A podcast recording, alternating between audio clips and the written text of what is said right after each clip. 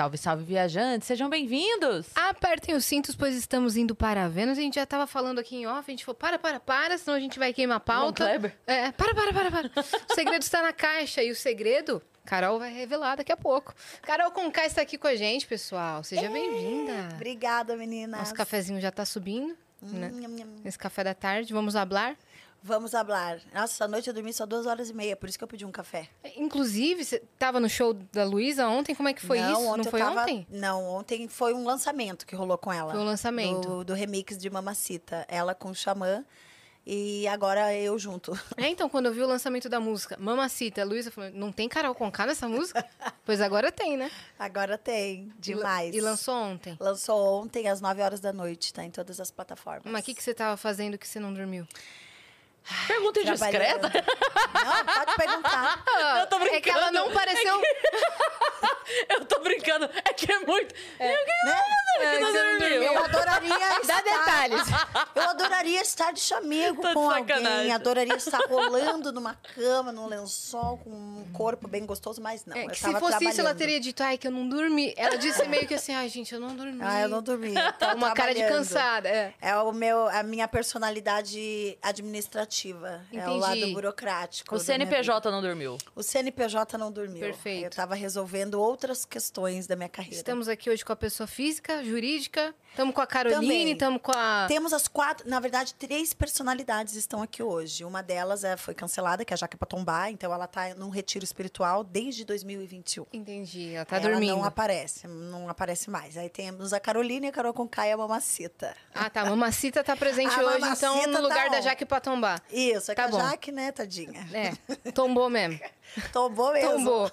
Mas seja bem-vinda aí. Vamos já Obrigada. dar os recados Bora. pra gente já engatar no assunto. Ó, se você quiser, manda pergunta pra Carol. Se você quiser mandar mensagem pra ela, pode mandar áudio, pode mandar vídeo, pode mandar texto. Entra lá E em é só. nv99.com.br, que é a nossa plataforma, ou escreve aí no chat, exclamação mensagem, e você vai conseguir mandar sua mensagem por lá. Lembrando que a gente não lê superchat, é muito raro a gente fazer isso, então manda pela plataforma, tá bom? É isso. E quem tá com a gente aqui, cara, eu tô muito feliz com isso, de verdade, porque é um parceiro que já era meu parceiro, já era parceiro da IAS, já foi chegando nas nossas vidas assim e tomando conta do nosso viver e agora está aqui Exatamente. também no Vênus. Então eu tô muito feliz com isso, porque a gente tem Turbi no Vênus agora. Turbi tá no Vênus, vocês vão ver a Turbi por aqui, que é um app de aluguel de carro sem burocracia, sabe? Você pensa em alugar um carro, ai, tem papelada, ai, Exato. não vai dar tempo. Não, no, Duas horas pra provar, Pois chega é. lá, espera, no vai, app não da vai. Turbi, você escolhe quantos dias você quer ficar com o carro, pode ser dias, semanas, meses, pode ser um ano, tem várias assinaturas flexíveis. Fora que você baixou o app, se cadastrou lá, colocou sua CNH, tem 90% de chance aí de se- você ser aprovado na hora. Minutos, minutos, é muito rápido. E você pode escolher o carro ali, você vai no ponto turbo, você escolhe o carro na hora, ali na tua frente, você seleciona e você pode escolher o modelo, que é muito importante, porque tem vários tipos de carros, vários. Tem sedã, tem hatch, tem SUV, tem SUV especial, que a Yas adora, Uhum. Eu adoro, inclusive. eu adoro. Tem vários cores, modelos, todos os tamanhos que vão te atender, qualquer que seja a sua necessidade. Por tempo, como a disse, você pode pegar, sei lá, horas, dias, meses, o ano todo. Você pode ir renovando, vai ficando com o carro, vai renovando o tempo que você tá com o carro. Então, assim, cara, é só benefício, né? Exato, e você pode escolher até o dia do rodízio, né? Pois vezes, é, ah, terça-feira é o melhor dia pra mim. Você escolhe lá e todo mês você pode estar com um carro novo. Buga o porteiro do seu prédio, que nem, que nem a gente faz. Exatamente. Ela ia sair, ó. É, falando, nossa, tá trocando de carro todo mês? O que, que é isso? Você sabe que. ah, Agora eu vou contar uma coisa, pessoal. A minha mãe, ela, antes dela casar com meu pai, ela teve um namorado Hum. que o pai dele tinha uma loja de carros, né? E aí, imagina, naquela época, né? E a minha avó falava pra ela assim: filha, pede pra ele vir sempre com o mesmo carro te buscar, porque senão os vizinhos vão falar. E aí eu cheguei pra buscar minha mãe, tipo, com o terceiro carro diferente, falei: mãe, tudo que a avó fez pra te proteger. E agora tá a sua É. filha vindo aqui cada hora com um carro diferente te buscar. Chique. Não é? Mas é isso, gente. É cada hora você com o é carro que turbi, te tá? atende da melhor forma. Você que vai viajar aí no carnaval, fala, ai meu Deus, o voo tá muito caro, não sei o que, de ônibus é ruim. Pega um, um carro do app da Turbi, É. tá bom? Baixa o app da Turbi e seja feliz. E não vai Aqui, ó, apertado não, vamos tá? lá. Porque é uns Carol. gigantes. Real, é muito bom. É, É, muito a legal. É um usa serviço um que no- nos ajuda muito. A gente já foi pro Rio de Janeiro, assim. É. Não, pois é, eles que salvaram a gente no Rock in É, Rio. a gente foi pro Rock in Rio assim, com a Turbi. A gente foi pra praia quando Pois a gente é, vai, vai tudo. tudo de Turbi. Antes, antes do, do- de ter Turbi no Vênus, para todo mundo poder usar, a gente já usa Turbi há um tempão. Então, Exato. de fato, é, faz parte da nossa vida de verdade. Então conheçam, ok? E nós temos uma surpresa pra nossa convidada que vai pra tela agora. O quê? Olha só. Olha que amor! Gente, olha essa luz que ele colocou. Ficou lindo, que cara. lindo! Olha lá. Quem fez? Quem fez foi o Gigalvão, que é nosso artista aqui do Vênus. Que amor Gostou? eu quero! É seu. Você vai ganhar em alta qualidade, depois a gente manda ele pro Gi, você arrasou, Arrasou. com essa luz, hein, cara? Nossa, olha. E a, e a roupinha verdinha, acho que se inspirou numa- num look que eu postei, que eu tô Exato, de... Com certeza. Esse brinco é do look? Esse brinco faz Não, parte- mas eu já amei esse modelo, Olha já lá. quero um parecido.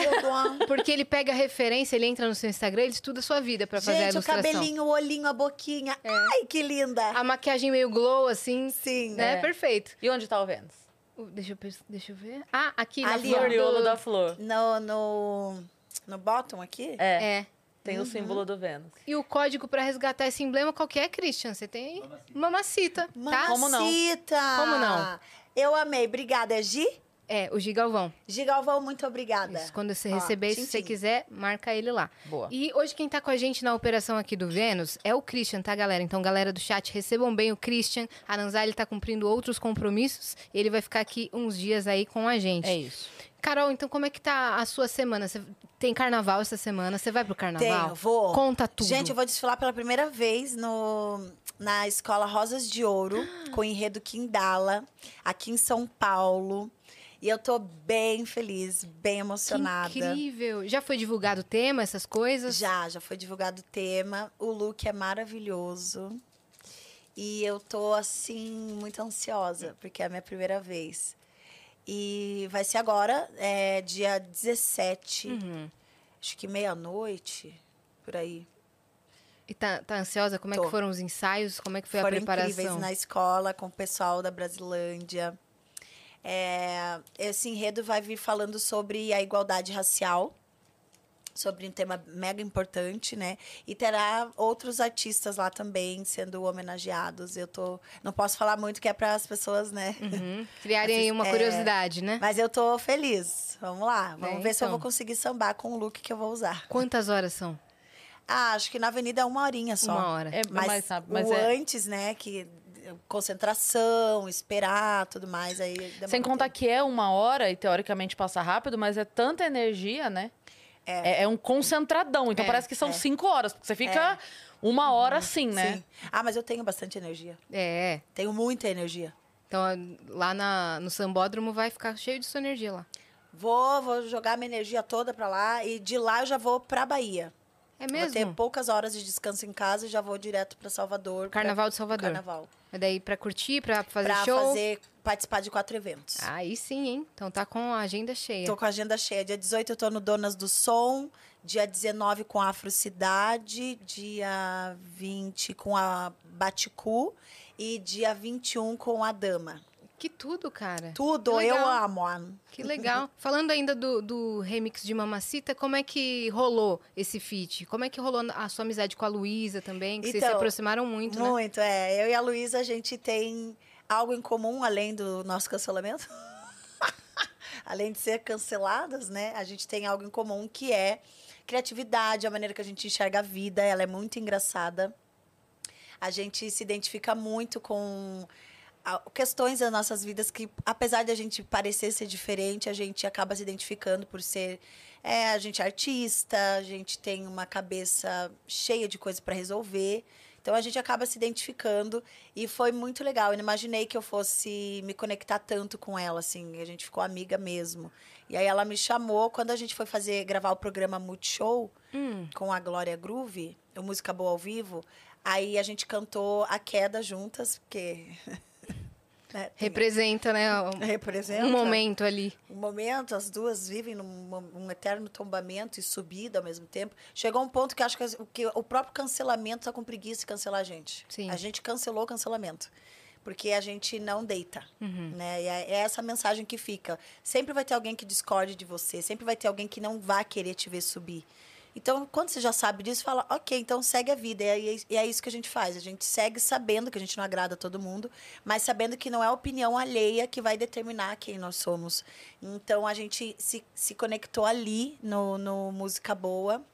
A gente já tinha uma conexão antes, mas ali foi, foi mais profundo. E aí eu pedi para ela me ensinar a coreografia de Mamacita e a gente dançou. Ah, que teve aquele vídeo. É, aí a galera, ah, é Mamacita, cantando Mamacita. nananã. Aí ela me chamou pro remix. Perfeito, Que né? pra mim foi uma surpresa, assim, né? Porque eu, eu achei interessante ela cantar essa música, as pessoas ficarem falando, ah, é- parece que é pra Carol. Mas é que a verdade, vou contar uma curiosidade aqui. Sabe de onde que veio Mamacita? Ah. Eu namorei um chileno há muitos anos atrás. E ele me chamava de Mamacita. Ah. Então, ele, na minha música Tombei, eu falo, Mamacita fala, vagabundo senta. Porque ele falou isso pra mim. Ele que falava isso. Ele falava, fala, enquanto mamacita fala, vagabundo senta. E aí eu botei isso na minha música. E a Luísa também já se, se envolveu com um cara, acho que mexicano, não lembro, que também chamava ela de mamacita. Por isso ela fez essa música e essa música. Que essa gente é essa canção. com complexo de Édipo, gente? eu tô- Você não acha? Freud Não é, explica. menina? Freud É um tal de explica. mamacita pra cá, mamacita É. pra lá. Aí ela lançou essa música com o Xamã e carinhosamente me convidou. Demais, cara. Deixa eu perguntar uma coisa. Eu vi que você fala, tava prestando atenção, que você fala é, rindo até, né? Você levou de boa sempre ou é uma coisa que você trabalhou e hoje você ri? Eu trabalhei e hoje eu dou risada. Hoje eu consigo rir de mim mesma. Porque eu, eu percebi, eu tava prestando atenção aqui, eu tava até. Porque eu falei, você, você fala rindo, ah, cancelada. Eu falei, gente. Nem sempre foi assim. nem- é, Nem então. sempre foi assim. Eu passei quatro meses e meio chorando todos os dias, sem parar, sem parar, sem parar. E sete meses sem sair de casa. Nem pra jogar o lixo ou ver se estava chovendo. Eu não botava a cara pra fora. Eu falava bem baixinho dentro da minha própria casa. Por sete meses. Com síndrome do pânico. Vários probleminhas. Você não tava sozinho. Não, tinha minha mãe não me deixavam sozinha. Teve toda uma equipe ali, porque na época eu tive pensamentos suicidas, né? Então, aí teve todo um tratamento. E o riso também é uma forma de esconder, né? Muitas vezes esconder uma Eu sou uma pessoa risonha, eu venho de uma família muito risonha, eu sou neta de baiana. E aí assim, a minha família sempre foi muito risonha. E até na hora do- da da tristeza, o riso ele vem, só que de repente ele não vinha mais. E aí minha família começou, Carol, volta, volta. E eu não conseguia voltar. Eu só queria ir embora. Era uma vontade de ir embora. E aí eu fui analisando a- na terapia, né? Mas por que, que eu quero ir embora? Vergonha, remorso, é, autopiedade, raiva de mim mesma. Aí eu fui dissolvendo tudo isso e fui entendendo que o ódio coletivo ele fala mais sobre as pessoas do que sobre a gente, né? E aí eu vi que mais do que eu precisava de ajuda, as pessoas que me atacavam estavam precisando também. Então eu acabei tendo por elas o que elas não tiveram por mim, que é pitadas de compaixão, assim, empatia. Falar, pô, às vezes vai que eu é, ativei um gatilho nessas pessoas com a minha participação no reality que nem eu faço ideia. Assim como a casa ativou gatilhos em mim que nem eu fazia ideia de que ia ficar daquela forma. Mas eu não deixei, é, eu não me não mergulhei naquela mentira, né? Que é- acaba sendo uma não é uma verdade. Não, não, você não pode, ninguém deve ser reduzido a um Fragmento. fragmento. Quem nunca teve um momentinho idiota, sabe? Porque eu, é assim que eu me vejo, assim. Eu me vi tendo momentos idiotas, assim. Consigo falar com total tranquilidade hoje, sem raiva de mim mesma, que eu fui babaca, entendeu? Teve situações ali que eu falo, não, eu realmente não agiria dessa forma em sã consciência. Então, é óbvio que eu não estava na minha, na minha plena consciência para agir daquela forma. Mas eu também entendo as pessoas que se sentem confortáveis em acreditar que eu sou uma pessoa podre. Porque para elas é mais confortável, porque isso diz muito sobre os fragmentos delas. Se uma pessoa não é capaz de acreditar que quem erra possa melhorar, aí ela está dizendo muito sobre ela também. Ela não acredita em si, né? Cê- Você acha que o evento ali, foi, quando você disse que é, a terapia te ajudou e tudo mais, você acha que foi sobre aquele momento? Ou você acha que já aquilo tem resquícios de, de coisa para trás? É, tem coisas que era do momento ali, que a casa cutuca, e coisinhas do passado, coisonas do passado. que afloraram mais? que afloraram que eu achava que estava adormecida, mas não estavam. E hoje eu Feridas, consigo, né? é, muitas feridas. Não curadas. Muitas. Porque eu sou uma pessoa que gosta muito de trabalhar. Eu não vejo graça na vida, eu não sinto tesão se eu não tiver trabalho. Não tenho vontade de viver se eu não tiver trabalho. Eu sou capricorniana. Então eu não Eu consigo. já ia perguntar mesmo. Capricórnio, ascendente em Ares, Lua em Virgem, Vênus em Escorpião. Que Meu isso, Deus. cara. Ela é uma mistura louca. É uma e o mundo que louca. cuide. Alô, alô, Brasil, vai se tratar garota. Entendeu? Eu sou assim, só que chega um momento, me, me bota dentro de uma casa onde eu não consigo nem ser eu. é óbvio que eu vou surtar. Mas isso sou eu, não que o que eu, a maneira que eu fico, todo mundo vai ficar, cada um tem um jeito. Não tem como falar, ah, mas eu lá eu ia fazer assim, não dá para saber. Entendeu? E não que seja culpa dos outros também, era um... Não. E hoje já o achismo alheio e o ódio alheio não me afeta mesmo, assim. E não é por uma questão de soberba ou narcisismo, como muitas pessoas até preconceituosas preferem achar, né? Não, é esta, esta menina, essa mulher, essa preta é soberba. Mas não é. É, é uma coisa que a gente aprende na terapia. Entendeu? Você- É só me imaginar com uma pele branca que você vai ver que a soberba some na hora, né? Aí eu viro uma mulher poderosa. eu viro uma A Confiante. essa pele confiante, bonita. entendeu? Uma pele linda, marrom É. dessa. Sabe? Mas sabe que você falou isso agora? E, de verdade, eu lembrei uma coisa que eu vi ontem. Que é, o cara tava falando assim. Deixa eu, ver- deixa eu lembrar exatamente como ele falou. Que ele falou assim: quando a gente fala é, de empatia, de. Ele falou assim: muito- tem muita gente que acredita que a empatia é você se colocar no lugar do outro. Não é. Não. Ele falou, porque quando você se coloca no lugar do outro, você se imagina É. naquela situação. Então, eu, naquela situação, como reagiria? Não é isso empatia. Não. Empatia é o outro, com a vivência que o outro tem e o Isso. olhar que ele tem, e com, enfim, com as experiências dele, o olhar dele, como ele conseguiu É. e pôde reagir naquele momento. Porque senão você leva o teu olhar, daí não adiantou É. nada. Porque Não, não adianta Exato. nada. É igual quando a pessoa fala assim, ah, mas eu no teu lugar faria tal coisa, tá? E daí? Porque é você, né? Porque é você. Tem que ter uma compaixão, assim. Tem gente que fala pra mim, ah, eu não teria compaixão ou empatia por pessoas que desejaram a minha morte. Eu tenho, porque assim, que triste. Cê- sabe? Você fala, que triste, eu não sei o que, que essa pessoa vive. Você saber que você. É, você entender que você não sabe o que a outra pessoa passou já é um- uma pontinha de empatia. Você fala, porra, eu não, eu não sei o que ela passou. Eu não posso julgar. Eu não posso julgar meus haters, entendeu? Eles querem me julgar, tá bom. Se eles se sentem felizes assim, ok. Mas eles não dormem comigo, eu não tomo café com eles, eles não bancam é, minhas contas, eles não me fazem, não acalmam meu coração quando eu preciso. Então, por que, que eu vou dar importância para essas pessoas? Por que a gente dá tanta importância para o negativo? Uhum. É a mesma coisa quando fala assim, ah, eu vou entrar num reality, eu não quero ser uma Carol com K. Porra, mas você não pode pensar assim, pô, você uma fulana de tal, você é um fulano de tal. Pensa, foca em quem acertou, foca em quem dá certo. Porque o foco tá sempre em quem, no negativo, Uhum. né? Então, assim, eu falo, que pena, que, que dó, né? Uhum. É uma pessoa que você citou agora há pouco que não deitou pra internet na época que aconteceu foi a Glória Groove. É, Ela te defendeu, cara. sim. Ela falou, não vou é, chutar cachorro morto. É. Ela falou, não vou. Seguiu Vocês estão cobrando manada. um posicionamento meu? Não vou. É, minha amiga, ponto final, É. conheço quem ela é. Não Sim, foi mais ou menos me isso? conhece. As pessoas que realmente me conhecem ficaram ali. Tiveram os que já me conhecem e preferiram seguir o efeito manada. Mas eu julgo eles? Não, não os julgo, porque é uma questão de falta de personalidade forte. Uhum. Né? As pessoas elas são as pessoas são carentes, as pessoas têm uma dificuldade de aceitação. Então assim, eu serei aceito se eu seguir o efeito manada. Todos estão usando amarelo, vou usar também porque é o certo. Mas é aquilo que você quer mesmo? Por que, que a gente tem tanta dificuldade em aceitar a sinceridade? Entendeu? Por que, que é, a gente tem que entrar numa televisão e ficar sempre sendo a boazinha e? Aí quando isso acontece, aí fica todo mundo reclamando. Entendeu? O, o, o, público gosta do que é real. E aí, quando você chega, figura pública, e mostra a sua realidade, o seu fragmento, você é atacado. E aí você tem que entender que essa é a realidade do público. Esse é o público. O público é cruel, é sádico. Eu não, não tem como você entrar no reality e falar, ai, não quero ser julgada. Vai ser julgada. É, não tem como não, não lidar com rejeição, com desafeto sendo figura pública. Uhum. Se não fosse para lidar com isso, então eu que escolhesse outra, outra profissão, entendeu? Como foi a evolução? Qual foi, assim, a, a maior mudança na sua saúde mental de lá pra cá? a saber lidar com o imediatismo, pensar mais e ter calma.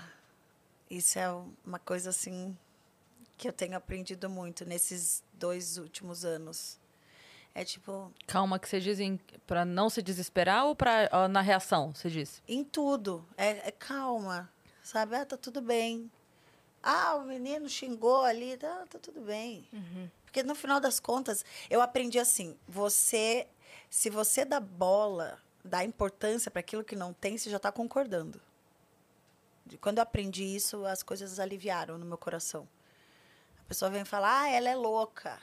Ah, é, também.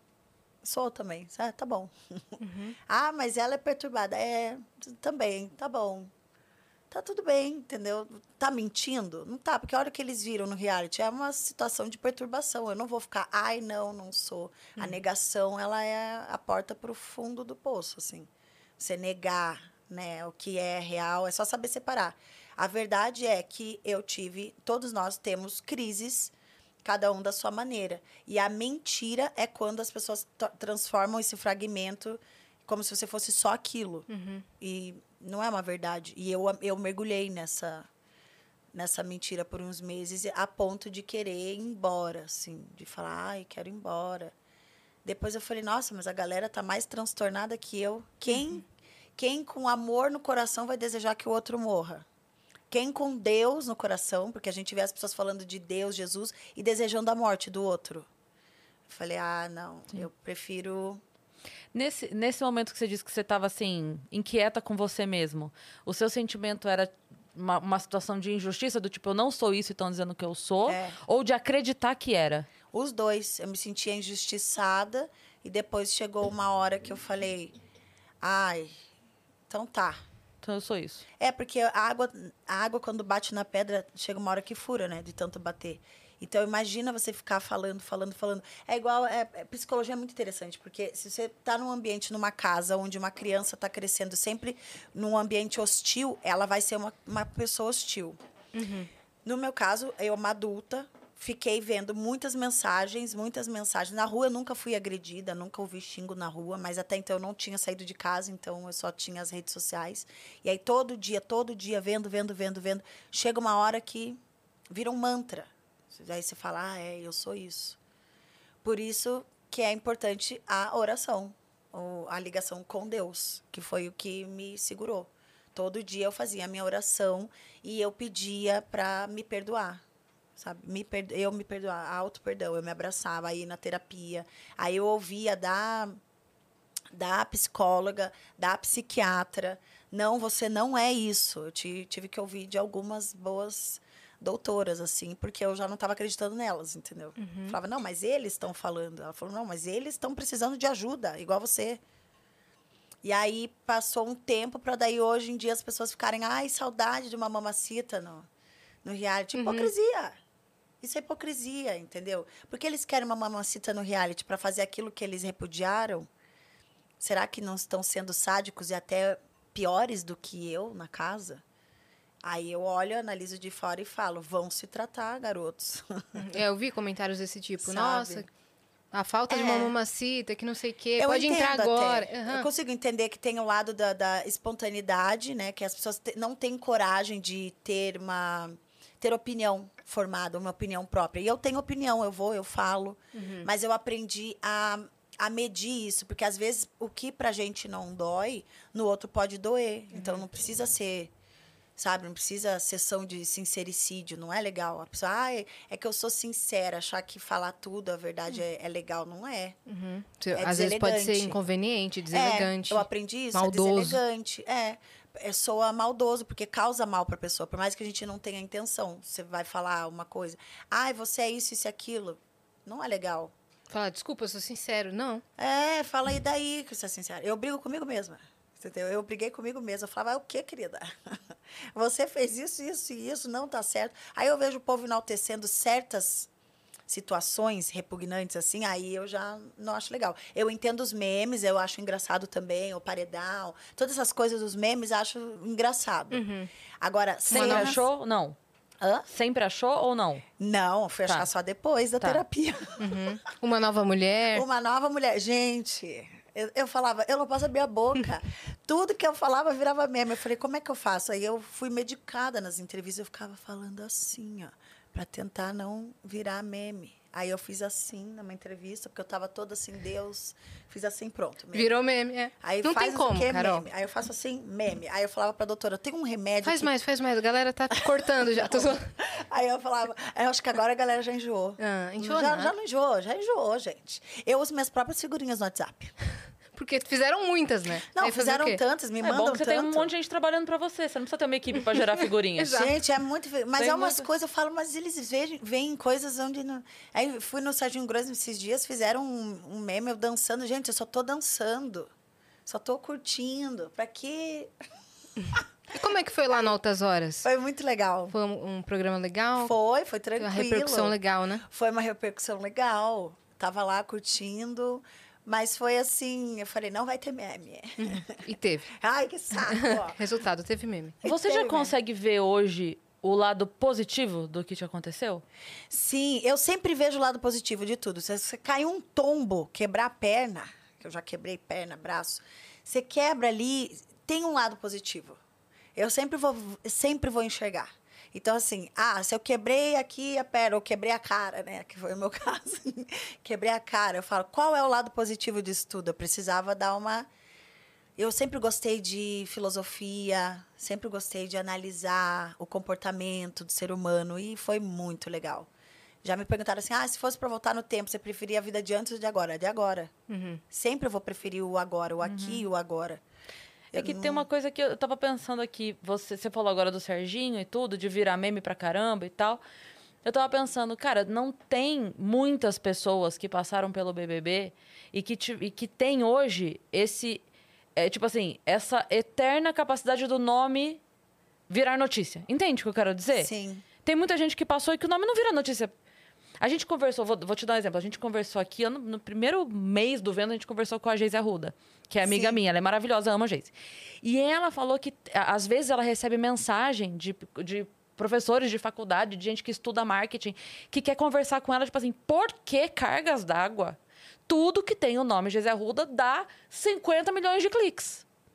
Do nada. Ele falou, às vezes a gente É fica plantando matéria com um monte de gente tentando emplacar um negócio na mídia, não vai. O dela apareceu um negócio lá, blum, todo mundo quer ver. Então, de alguma forma, por isso que eu tô falando, o lado, É. o lado positivo de tudo que te aconteceu é que hoje, você fala alguma coisa, você postou alguma coisa, você lançou alguma coisa, de alguma forma o teu nome É Puxa essa atenção, é né? polêmico, né? Gerou, gerou uma polêmica. É igual com a Geise. Rolou uma polêmica ali, onde Que mostra eternizou. que ela tem uma personalidade forte. Uhum. Então, mulheres em geral, assim, né? Mulheres que têm personalidade forte, elas são polêmicas. Porque foge do padrão, foge do comodismo, da mesmice. E isso causa estranheza e admiração ao mesmo tempo. Então, pessoas acabam. As mesmas pessoas que odeiam acabam admirando, porque não tem aquela. Não tem a, a leveza de ser pesada, entendeu? Não tem a leveza de não se preocupar com o que os outros vão pensar. E a Geise é isso. O nome dela vem isso. na- quando você fala o nome dela, já vem automaticamente é, a leveza de ser o que é. E isso gera um. Mas no meu caso, teve uma época assim que eu ficava mega preocupada, porque isso também te, te bota em armadilhas, né? Às vezes você, não, você só tá tomando um café. é, Carol tomou um conhaque. Entendeu? Tá correndo no aeroporto, Carol levou, fez arrastão. Uhum. E aí é uma imagem e as pessoas acreditam naquilo. Então, é, se sair uma matéria, Carol mostrou os mamilos na avenida, sem ser no carnaval, as pessoas vão acreditar. Mesmo sem eu ter feito isso. Porque rolou Foi- muito isso, Rolou né? muito isso na época do reality. Criaram aspas das minhas falas, coisas que eu nunca falei dentro do reality. E as pessoas saíram acreditando. Criaram aspas mega preconceituosas. As pessoas acreditam até hoje nessas aspas. E não tem o que fazer. Não tem vídeo pra provar, porque não, tem teve esse vídeo, momento. Não teve esse momento. E aí eu falava, eu não vou ficar fazendo vídeo desmentindo cada mentira que sai sobre mim, entendeu? Uhum. Porque aí é você dar munição, e Uhum. Vai gastar você vai fazer energia. chegar em mais gente. É, Aquela manchete também. Exatamente. E Tipo, gastar energia. Eu nunca fui de tretar nas redes. Eu nunca fiz isso. Eu nunca peguei um vídeo, a não ser com um, exceto numa situação de um hotel que um cara gringo ficou assediando a menina na piscina lá, as mulheres que trabalhavam comigo. Aí eu fui pra cima mesmo, porque eu sempre fui muito assim justiceira. Uhum. E aí eu, esse meu jeito justiceira que me danou também no reality, porque na tentativa de, de, de proteger uma parte, eu acabei ofendendo outra. Então, como que eu protejo as mulheres sem ofender um homem, sem, sem formar uma vítima, entendeu? É esse- isso que fica rodando na minha cabeça. Como que eu vou resolver? Porque desde criança eu aprendi a ser combatente. Mas sempre, minha avó apanhava do meu pai horrores. Do meu pai, não, desculpa, do meu vô. Minha avó apanhava muito do meu vô. Então eu aprendi que se o homem ergue a voz, a gente tem que ser bem contundente para não levar um soco na cara, porque era isso que acontecia com ela. Então eu, eu sempre tive um problema assim com machismo, com homens, principalmente embriagados assim. Hoje eu já paro, analiso, falo, vou me afastar. Se eu ver um cara sendo babaca com você, eu não consigo me omitir, eu não consigo. Ah, ai, querido, vamos orar. Entendeu? Eu já vou falar, cara, você tá muito louco. É, é o seguinte, calha a sua boca. Mas como não ser assim? Porque daí quem vê de fora, só eu atacando o cara, na tentativa de te proteger, vai falar, olha como ela foi escrota com ele. E aí é, aí é a força da tal, da compaixão, da empatia. Por que o cara tá te tratando assim? Como usar, quais palavras a gente usa com um agressor sem transformar ele numa vítima? Porque a gente vive num país que é assim. Principalmente nós mulheres, toda vez que a gente vai tentar se defender, se a gente não usar a palavra certa, não usar a energia certa, a gente acaba virando agressora. Entendeu? Para depois de quando a gente está quase querendo morrer, falarem, não, mas até que você estava certa em certo ponto. Então, como a gente faz isso? Porque é, a mulher é vítima do machismo, mas o cara também é um. é, por estar agindo daquela forma, também é um, acaba sendo vítima de um sistema que fez ele ser daquele jeito. Então, existe maneiras menos ahn, agressivas de combater. Isso eu aprendi. Uhum, E tá, tá aprendendo. Tô aprendendo e eu acho interessante a gente falar sobre isso, sabe? Porque senão vira uma guerra. Não é legal. Não, nunca foi legal a guerra de homens contra mulheres. Uhum. Sempre um lado vai sair ferido. E, e o interessante é que ninguém saia ferido, né? E como que você levou esse entendimento para sua carreira musical? Porque você sempre foi de compor suas próprias músicas, né? Sim. Como colocar isso- essa parte da história que aconteceu sem que fique parecendo que você venceu aquilo que você. Como que você fez isso? Ah, sempre eu falo assim, ó, dois ingredientes: verdade e humildade. Falta humildade às vezes na gente, em todo mundo, às vezes sobra demais. A generosidade também ela pode afundar a gente, a falta dela pode também afundar. Então é bom ter o equilíbrio. Eu dou uma equilibrada. Na hora de compor meu novo álbum, Urucum, quando eu saí do reality, eu ficava assim: "Ah, eu não quero mais cantar desse jeito, não quero mais falar assim". E aí o produtor, o RDD, ele dizia: não, é sério. Mas você é isso. Você nasceu para falar, para brigar, porque tem canções minhas que eu tô, obviamente, brigando com o machismo e com o preconceito. E as pessoas gostam de Que é um discurso. distorcer, né? Uhum. Olha, aqui ela disse que chuta tudo na música e quebra tudo. Licença poética, né? É óbvio. É óbvio que com machismo, preconceito, a gente tem que dar um jeito. de Mulher não é ouvida, a gente grita. Uhum. Se a gente não é respeitada, a gente vai reagir. Cada ação gera uma reação. As minhas músicas, elas são reações de ações que eu já vivi né, ao longo da minha vida. Eu sou de Curitiba. é, não é fácil ser mulher preta de Curitiba. Só quem tá lá sabe o que eu tô falando. É, não é nada fácil.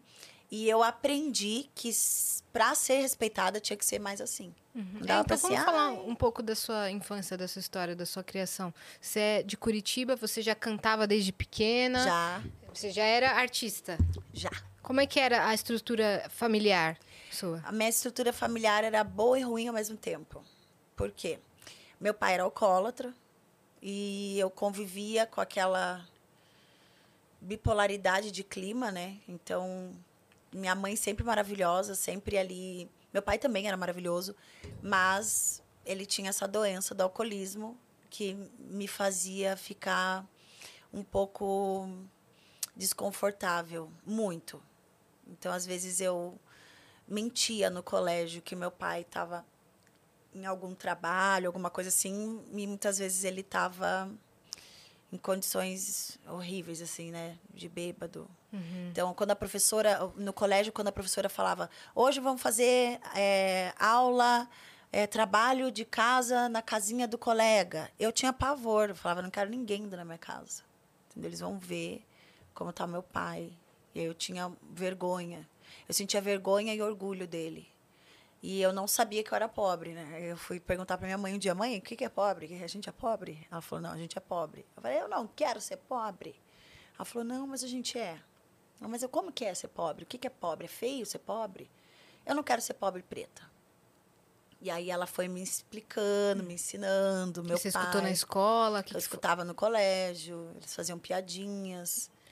Aí, aí tinha algumas pessoas que achavam que eu não era pobre pelo fato de ser uma preta arrumada, porque para eles era comum é, gente preta ser desarrumada, quando tá arrumada é patricinha. Já fui chamada de patricinha, favelada.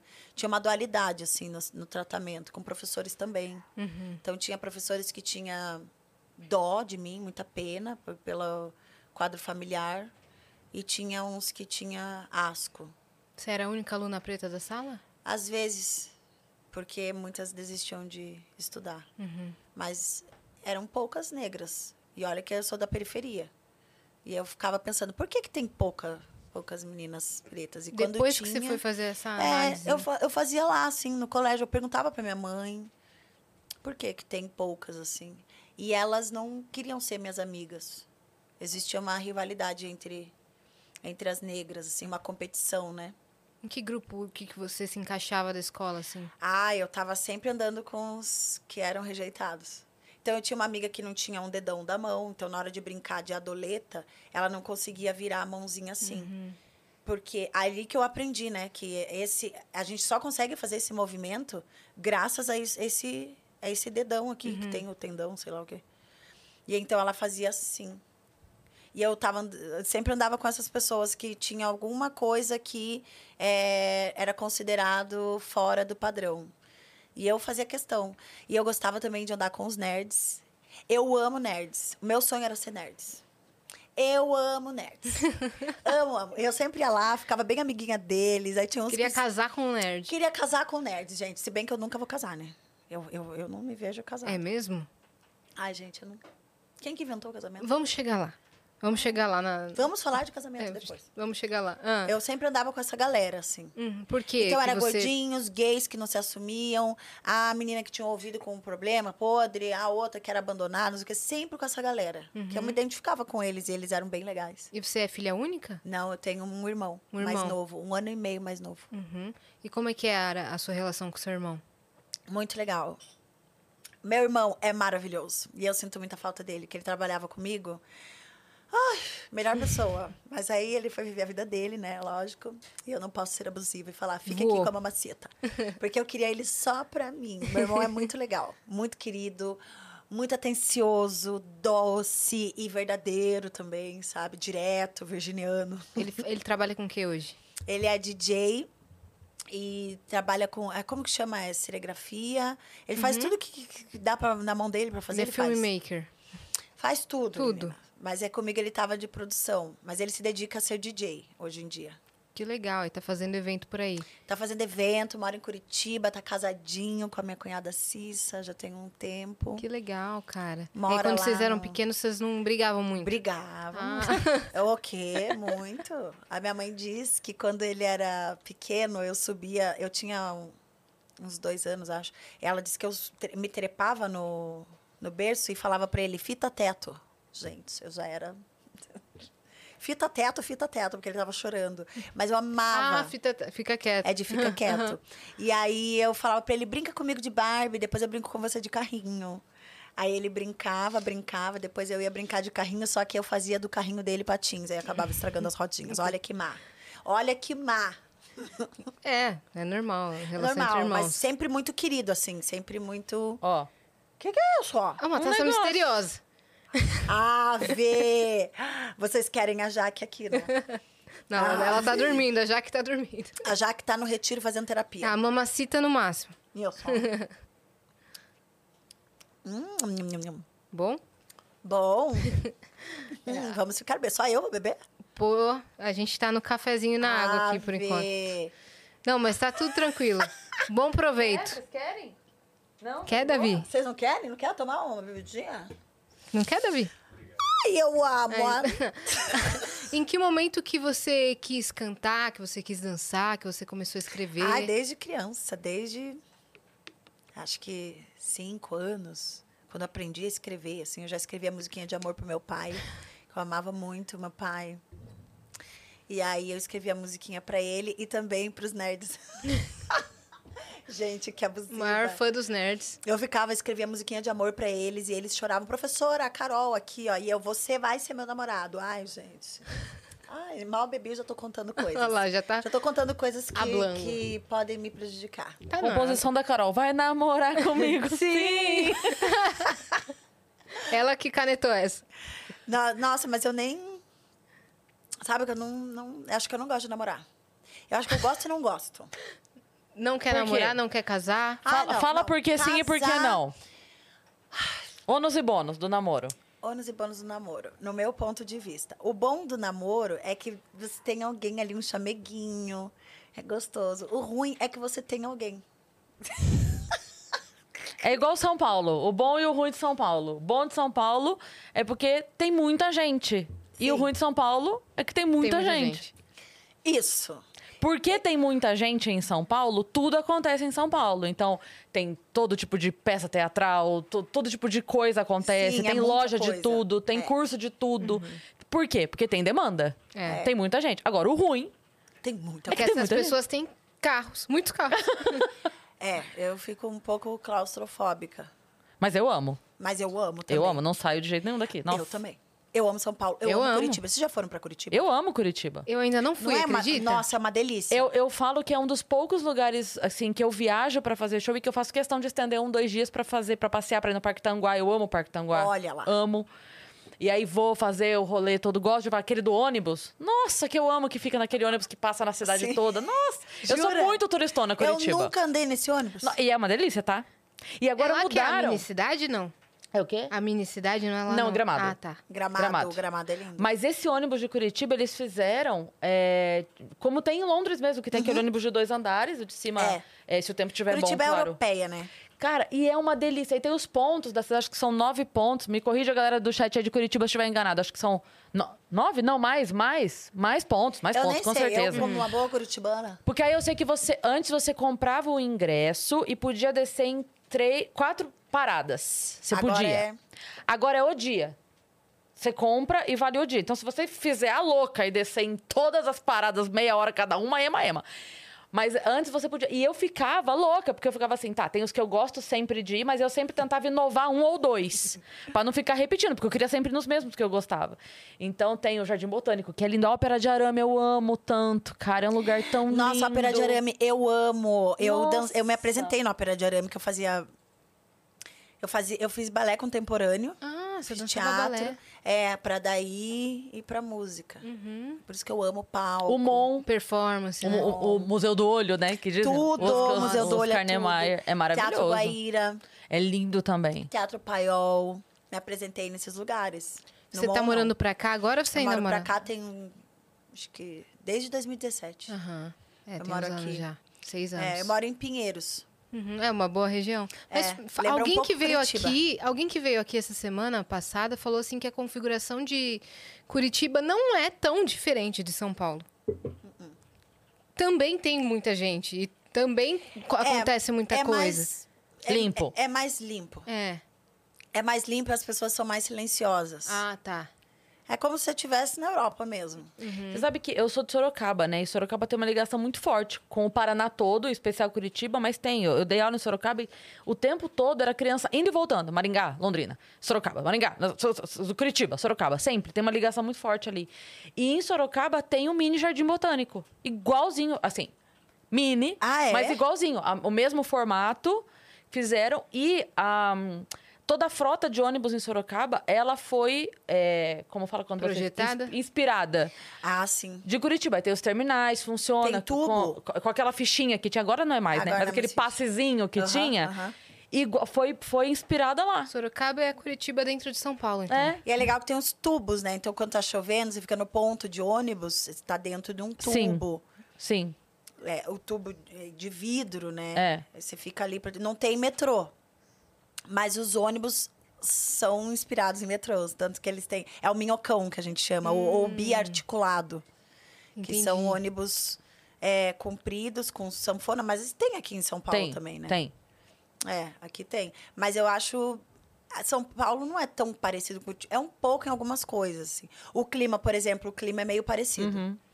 Mas aqui é muita, muita coisa, muita gente, muito, Muito estímulo. Sim. muito estímulo. Mas eu acho que é porque tem gente de todo o Brasil aqui em São Paulo. É. É, Né? E lá em Curitiba é mais. é. Lá eles achavam que eu era do, da Bahia ou do Rio. Em Curitiba. Os próprios curitibanos. Que eu chegava no, no. Oi, bom dia. Eles, nossa, você é carioca? Nossa, você é baiana? E eu falava, sou. Sou. Só, só. São mais fechados. O Curitibano é mais fechado. Eu, apesar de ser, assim, mais, né, extrovertida, eu tenho um lado mais, assim... Na eu acho que eu sua. tenho um lado antissocial também, às vezes, sabe? Tenho momentos de antissocialismo, momentos quero ficar quieta. Essa coisa de bater na porta do, do vizinho, não gosto. Não sei se é minha criação, mas eu não.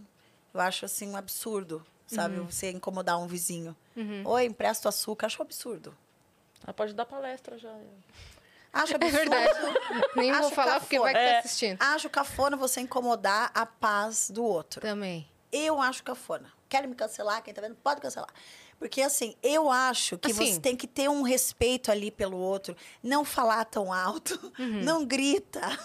Assim, Sabe? quer mandar uma mensagem? Manda. Tá precisando de alguma coisa? Manda uma Gente, eu me, mensagem. eu me preocupo com os vizinhos, assim, ó. Eu não coloco música alta. Eu tenho um estúdio na minha casa que se eu quiser ouvir música alta, eu vou ouvir no Você- meu estúdio. Quer ouvir música alta? Meu filho, ele bota fone.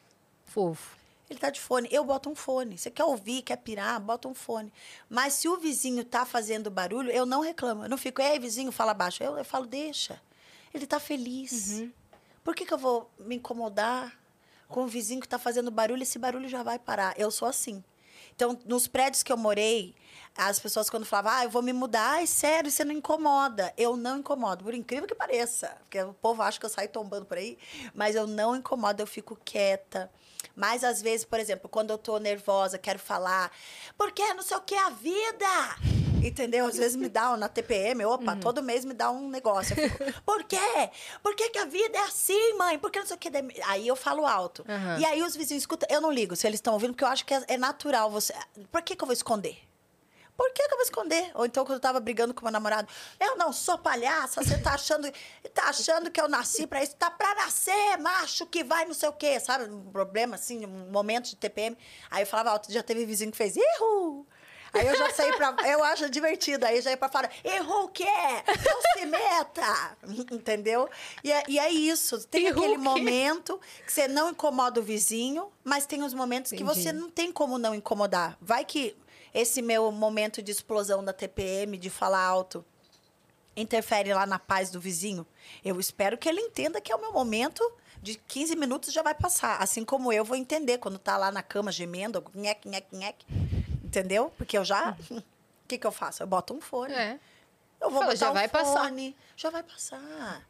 Eles já vão parar de nheque-nheque, entendeu? Uhum. Tá tudo bem. Não precisa. A minha mãe ficava, ai, porque esse barulho você tá ouvindo? Eu, não. A minha mãe pegava o cabo de vassoura e tum, tum, tum, tum, no vizinho de cima. E eu ficava assim. Até porque se o surto dura 15 minutos, quem é que não passa de quatro? Então, Exato. tá tudo bem. Sabe, tipo, Minha tá filha, não tudo vai. bem. Eu vi um vídeo outro dia tão maravilhoso que era a menina fazendo prancha. Ela tava fazendo prancha assim, o marido do lado. Aí ela, amor, eu preciso pedir desculpa. Aí ele, por quê dela? Quatro minutos é tempo pra caralho. Meu Deus. Olha, é por isso que eu não namoro aquelas. Não, eu tô brincando. Não, mas eu acho um saco uma relação. Às Você vezes. tá sem paciência pra. Ah, eu não acho que eu nunca tive muito. É mesmo? Eu não, não tenho. Não é um saco? Vamos falar a verdade. A gente se bota numa situação, aí eu, eu acho que assim, ó, a gente confunde carência, porque às vezes é uma carência. A gente tá numa carência, né, de falta de auto-amor, aí você se envolve com uma pessoa, é um negócio relâmpago que te dá. Aí você tá aqui com a pessoa, daqui a pouco você não quer, não quer ver todo dia. Eu já tive namorado que eu falei, eu não quero te ver hoje. É maldoso? Não é. É só uma sinceridade, uma realidade. Eu não tô afim de te ver hoje. Isso não quer dizer que eu não gosto da pessoa. Quer dizer que eu preciso ficar mais tempo comigo mesma. É, eu não acho um saco, não. Mas eu, Aí a eu pessoa acredito já- que a gente tem que respeitar esses momentos, Não é? entendeu? É. Se a pessoa fala pra mim, Carol, hoje eu não quero te ver, tá Be- bom. be- beleza. Que bom, tá tudo bem, que bom. Ah, co- que- comigo que bom nada, tá? Que é o que é o quê? É. Tem que querer. Qual é o seu signo? Sou leonina. Mas, mas eu, assim, eu lido bem, mas eu tô solteira, eu acho, assim... Eu tenho uma dificuldade, na verdade, com a pessoa que não lida bem com o meu trabalho. Porque hoje, pra Isso. mim, o meu trabalho, depois de tanto tempo, é dando frutos e dando resultado. Então, eu tô no momento de me dedicar pra isso. Tá certo. Se eu percebo que a pessoa não tá entendendo, e eu não tô nem falando do tipo, ah, mas eu só trabalho. Não. Tem os momentos também. Claro. Mas a hora que é trabalho, é trabalho. Então, se a pessoa não entende, por exemplo, porque tem coisa do nosso trabalho que é, uma pessoa que tem um, um- um- um emprego mais comum, vamos chamar assim, Sim. não entende. Por exemplo, às vezes, você ir numa festinha é trabalho. É um ah, como não? né? É, Lógico. porque você vai encontrar gente, quem não é visto não é lembrado. É. Muitos trabalhos acontecem e são combinados na festinha. Sim, Sim. sim. Porque eu lembro que quando eu comecei na comédia, eu vinha pra São Paulo e muitos shows eu era chamada no pós-show. Tipo, todo mundo saiu do show, tá na padaria tomando um café, chegava uma mensagem, fulano não vai amanhã. Ah, você pode? É. Posso. É isso. Por quê? Porque quem tá do lado, você vai imediatamente É. lembrar. Então, muitas coisas, sim, são fechadas lá numa rodinha do, do, do, do- do petisco. É. E aí tem muita gente que, mas como que? Isso não é trabalho. Ah, eu não aguento. Acabou o show, é casa. Não, não. Ah, eu Só acho que de é que não questionar quero isso já é, já é muito Exato. chato. Aí já me dá preguiça. É. Então, assim, o meu problema não é estar com alguém. Se eu tô com a pessoa, eu quero a pessoa perto, eu quero. Vai comigo pra festinha, vai comigo, tá tudo certo. Mas se a pessoa não é, aí já falar, então tá.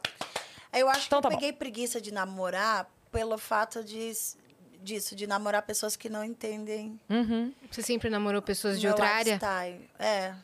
Eu nunca, eu nunca namorei artista.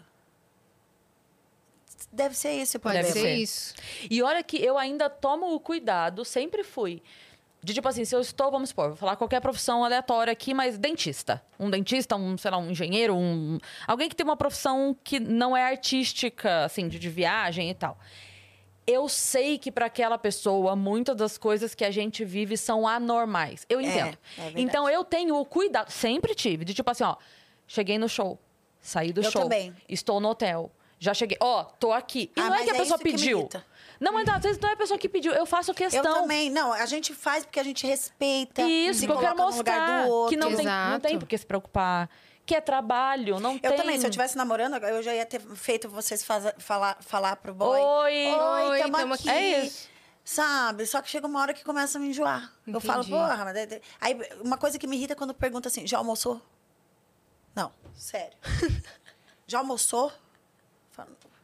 Eu olho, no começo da relação, eu, sim, almocei. O que você comeu? Aí eu, eu comi uma salada. com-" Aí passam uns três meses, eu já assim, daí já almoçou? Aí eu, não. Eu já tô assim. Eu já acho que assim. você tá sem paciência mesmo. É, você pra tá sem paciência Você mesmo. tá sem paciência. Eu não tenho. Porque esses paciência. detalhes são, tipo, legais, sabe? Ah, você tá eu não sem aguento. paciência. É, é. Eu não aguento. É que depende. Se Depende. você gosta da pessoa... Isso que minha mãe fala. Então eu não gosto. Exato. Ah, eu não gosto. Porque a pessoa que eu gosto, ela pode me perguntar assim, quantos fios de cabelo caiu hoje no banho? Eu vou lá contar. Eu vou lá contar também. Sério. Agora, se é a pessoa que eu não gosto, se ela falar assim, melhorou da gripe, eu falo, não é da tua conta. Se a pessoa fala, deu certo a mudança? KKK! mandaram pra. Mandaram pra aqueles. Tipo assim, fez não sei o que na. O que que era? Da mudança, É. deu certo a mudança, kkk, deu o que, que, que kkk? KKK o quê? É, KKK KKK por quê? mudança. O que, que é engraçado na minha Ai, mudança? que saco. É isso. Porque, É. se, Porque ela tava sem paciência. é, porque se é a pessoa que eu gosto fala É assim, se deu certo na mudança, eu vou falar, ai, que fofo, É tá mesmo. preocupado. Nossa, então eu nunca gostei de ninguém. Ah, parando pra análise, né? Autoanálise. Não, eu, eu tenho o meu momento. A minha mãe disse que eu sou assim. Hum. Eu me empolgo, me apaixono, mergulho e descarto. E aí eu falo isso pra todos quando a gente vai- se envolve. Eu já falo, olha, eu, eu sou meio estranha.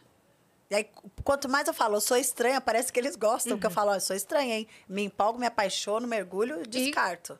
Eu vou te descartar? Eu falo. A última pessoa que eu fiquei, eu falei isso. Mas parece que não entendeu. Dependendo, Querido, te dependendo do que o cara tiver afim, ele entra nisso como uma vantagem, mas depois ele começa a gostar e fica mal. Entende? Então, mas aí pra pessoa não ficar mal, eu já falo, cadê seu, sua autoestima? Hum. Eu, eu, eu faço isso. Eu falo, você tem autoestima? Porque eu acho que você não tem. Eu acabei de falar que pra mim foi só um vucu-vucu. Entendeu? Eu falo. Eu estou aqui com você, empolgado, porque eu estou carente hoje, estou me sentindo um pouco carente. Eu vou querer apenas dar uma transadinha, vou ficar uma semana trocando uma ideia com você, depois eu vou enjoar e aí você vai saber que eu não quero mais. Você avisa. Eu aviso, eu falo, ó, eu falo, oi, não estou me sentindo confortável, não estou com cabeça para isso. Tudo de bom. Eu sou querida, hein? Porque se eu fosse mamar mesmo, eu ia ficar pisando. Eu não piso, eu falo de boa. Agora, se a pessoa tem o ego inflado, tem ali um transtorno de narcisismo, aí ela vai olhar para mim e vai falar, vaca. E eu vou fazer, mu. Entendeu? Que eu falo, meu bem. Porque os homens têm dificuldade de lidar com mulheres bem-sucedidas ou com mulheres que trabalham pra caramba e eu dou mais importância. deles, né? É, eu dou muito mais importância pro meu trabalho, pra minha família, que é meu filho, minha mãe, meu irmão, do que pra qualquer boy que apareça na minha vida. Mas qualquer pessoa, entendeu? Pode ser lindo, tudo maravilhoso. Encheu o meu saco, eu falo, meu bem, não preciso disso. Eu não consigo. E eu acho que é quando a gente.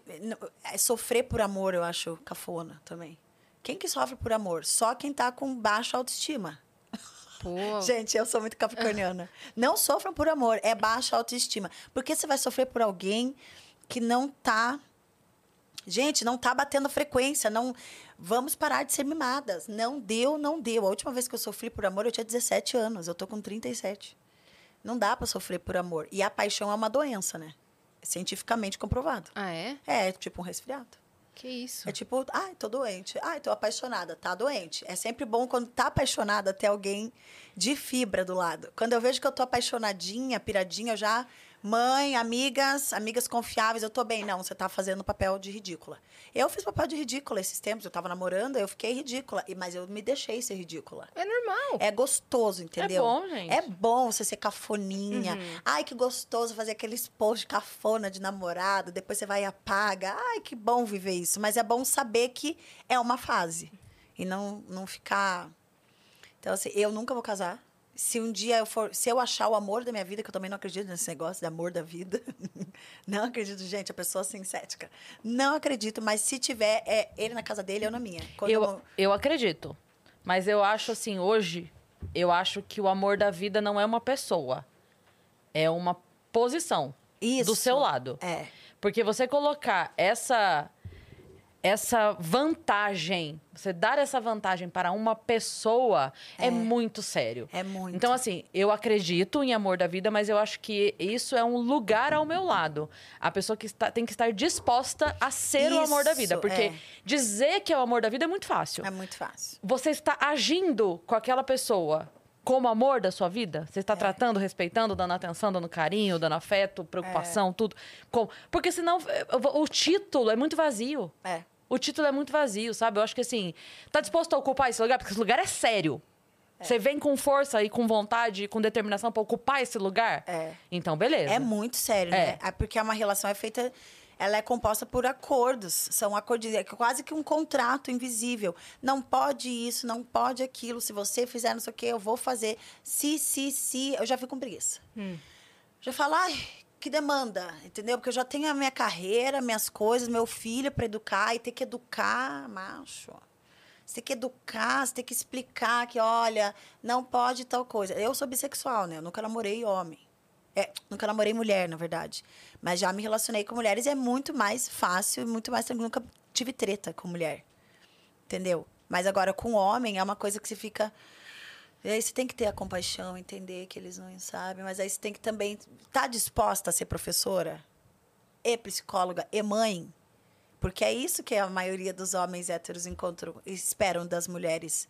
Uma mãe, uma psicóloga, Uma uma, professora, uma mamacita. Aí quando ela fala, senta, vagabundo, eles. Ei, ela é má, ela me xingou, fala, ah, vá cagar, entendeu? É meio que sem massagem, porque eles já são assim.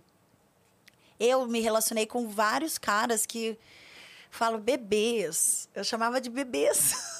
Porque era uma situação que falava, não é possível que você não que você tá falando uma coisa dessa. Já teve cara que ficava assim, ah, eu não entendo por que, que vocês mulheres têm TPM, me irrita. Uma coisa que me irrita em vocês mulheres é menstruação. Eu falei, namore homem. Homem não menstrua. Não é mais fácil ser né? Porque achar que a gente é uma coisa, que a gente ne- que tem que esconder a lágrima. Eu não, eu gosto de ser transparente. Eu choro, na minha TPM é onde eu mais fico sensível. Eu choro com o vídeo do cachorrinho correndo atrás da bolinha. eu fico muito emocionada. Então eu choro, eu choro com, com qualquer coisinha, eu me A emociono. gente fica instável. Fica E instável. como é que a gente vai reprimir um negócio que escuta, é natural? Co- como é que o homem reclama da gente ficar instável três dias no mês e eles ficam 30? Exatamente. Eles estão estáveis o mês inteiro. Pois é. E a gente eu tá não lidando. tenho paciência para esse padrão. Por isso que, para mim, assim, é, eu gosto de me relacionar com as pessoas, mas não de ter um.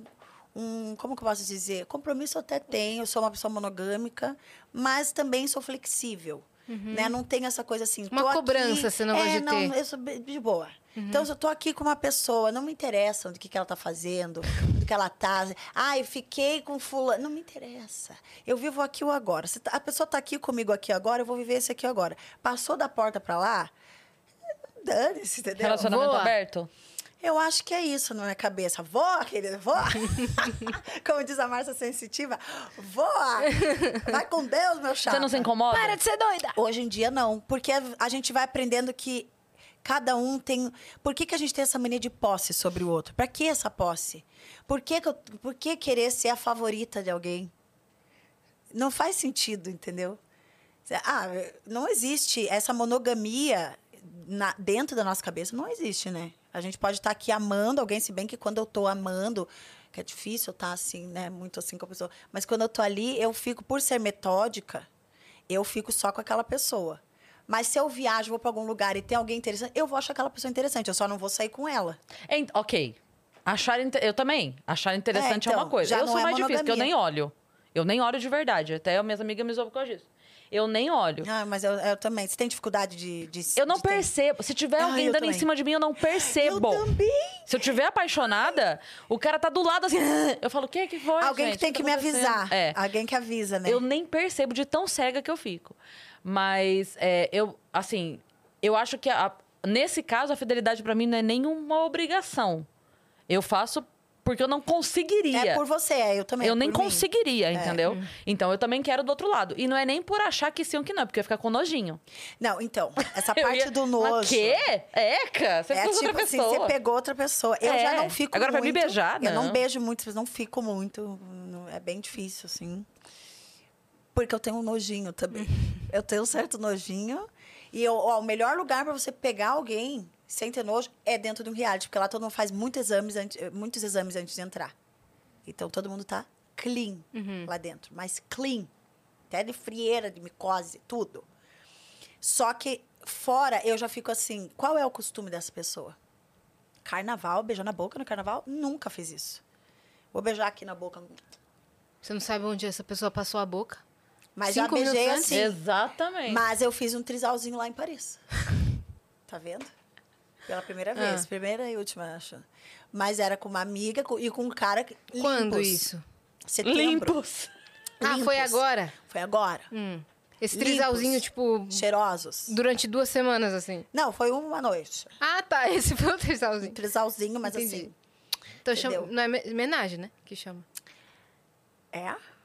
Não é trisalzinho, né? É. Porque o trisal... É um relacionamento. É, o trisal é um relacionamento. Ah, foi homenagem a Trois. é. É. Trois. Ainda mais na França, né? Não, é por isso. Eu Falei, não, eu quero inovar. quero inovar porque às vezes eu quero sair da minha própria bolha. É bom a gente dar uma. Entendeu? Aí foi com uma amiga que também pensa que nem eu. Ela, ela tava um ano sem pegar ninguém. Um ano. Eu tava um mês, que fazia um mês que eu tava solteira. Falei, então vamos. Mas foi uma coisa assim, bem de gente que tem toque, gente chata. Não foi uma coisa assim, ah, é loucura total. Mas eu fico um pouco. Eu lembrei. A gente tem uma amiga, Anne Freitas, humorista maravilhosa, beijo Anne Freitas. E ela, ela defende, ela, ela espalha a palavra da suruba. Ela gosta de. em- ela gosta. É, casa de ela, swing. Casa de swing e tal. Jura? Ela gosta. É. É, eu tenho um amigo assim. E eu falo assim, porque ela fala abertamente. Então não, é, não é um problema eu Ela dizer que ela de vai. Ela fala. É, ela gosta de contar. E aí, o nosso grupo, nós três, eu, a Arin e a Anne. E a Arin, ela é a doida da limpeza. É a do toque. Ela é a do toque. Olha, quero ser amiga dela. Ela é a Mônica Geller, que a gente fala, né, de Friends, que é tudo assim. se você vai na casa dela e lava a louça, a louça vai ser lavada duas vezes, porque assim que você for embora, ela lava de novo. Ela Eu é essa pessoa. também, é. E aí, muito engraçado, uma vez que a Anne tava contando, e ela falou, gente, é muito engraçado ver as, as reações conforme a pessoa, porque ela contando do swing, e a, a preocupação da Arin era. Mas você senta com a bunda no lugar onde alguém- alguém sentou com a bunda? Exato. E a minha preocupação era, e onde guarda a comanda? Porque essa pessoa tá Meu Deus! completamente. Onde guarda a comanda, gente? Eu não tenho um bolso. Nossa, quando minha amiga foi numa suruba, ela falou: Ah, eu fui na suruba, não sei o quê. Eu fiz assim. Eu falei, e o cheiro? Porque eu tenho problema com cheiro. É. Na minha casa, cada cômodo tem um perfume. Eu gosto de um perfuminho, gosto de limpar, higienizar. nananã. Um difusor de ambiente, né? Hoje eu mostrei lá o. Eu comprei um, um ventiladorzinho que solta uma aguinha, uma nebulização. Você põe um olhinho, es- essência, Essencial, e ele solta junto, assim. E eu comprei pro meu filho levar para a sala de aula, que o, condiciona- o ar-condicionado estava estragado. Aí ele mandou a foto hoje. Ele tá usando na, na mesa Ele dele. usou na mesa, só que bem hoje, na metade da, da aula, trocaram a sala aí com o ar-condicionado que estava funcionando. Ele reclamou num dia, no dia seguinte ele já estava com o. E virou uma atração na sala de aula. Um Depois eu mostro a foto pra assim, vocês. né? Quase. Ele umidifica o ar, você pode pôr cubos de gelo com água, cabe 500 ml. Cara, e aí gente, você.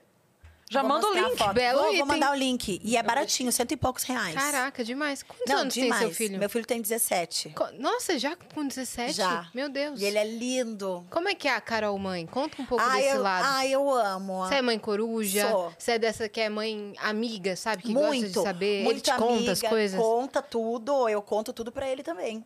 Conto tudo. É mesmo? Uhum. Vocês dividem coisa? De vida, meu melhor amigo. Eu conto. Jorge, hoje eu saí, fiz isso, isso e isso. Jorge, saí com um cara, fiz isso, isso, isso lá em Paris. Eu fiz que um você acha? Aham, e ele fica, meu Deus. Ele, mamãe. ele fala, nossa, meu Deus. Daí ele faz. eu amo a risada dele que ele faz. e ele Qual- é low profile, chique. Ele é low profile? Ai, que eu acho tão fofo. chique. Ele, ele canta? Não, ele foi pra um lado Tá, musical? Tá indo. É Faz umas mesmo? produções e canta sozinho. Ainda na minha frente não soltou. A gente tem um estúdio em casa, mas eu estou treinando meu filhinho. Aham. Ele gosta de trap. É, então. É, essa juventude. Já é né? legal, já dá pra lançar um feat, né? Já. É e ele tem verdade. uma voz linda, uma voz grave. É Jorge com J. Ele tem 1,83m. Jorge com Ele tem um J. perfil chamado Jorge com J. É mesmo? Ele tem uns três perfis no, no Instagram. Né, Um é low profile, outro é... Todos são low profile. É que um tem mais, muitos seguidores, o outro tem muito, daí o outro tem menos. Aí Entendi. ele fica no que tem menos. E aí não tem nada, nenhum post. Tem um que tem só uma foto. Você foi mãe solo? Mãe solo. Qual foi a, a fase mais desafiadora da criação do seu filho, assim? Ai, eu acho que foi conciliar a carreira com a maternidade. Eu me cobrava muito. Eu achava que estando na estrada eu seria menos mãe. Aí eu lembrava da Elis Regina.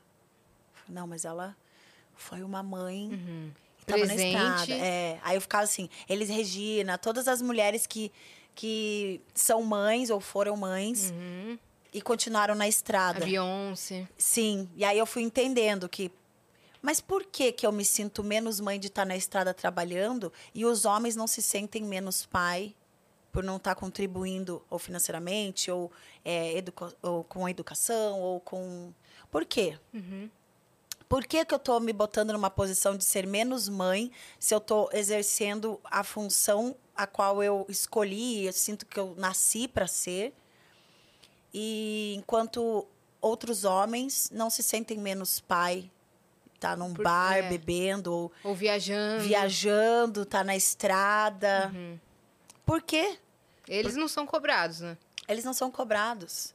Ou como o meu avô, que largou a família depois de espancar bastante a minha avó, quando ela reagiu, ele largou dela, foi formar outra família.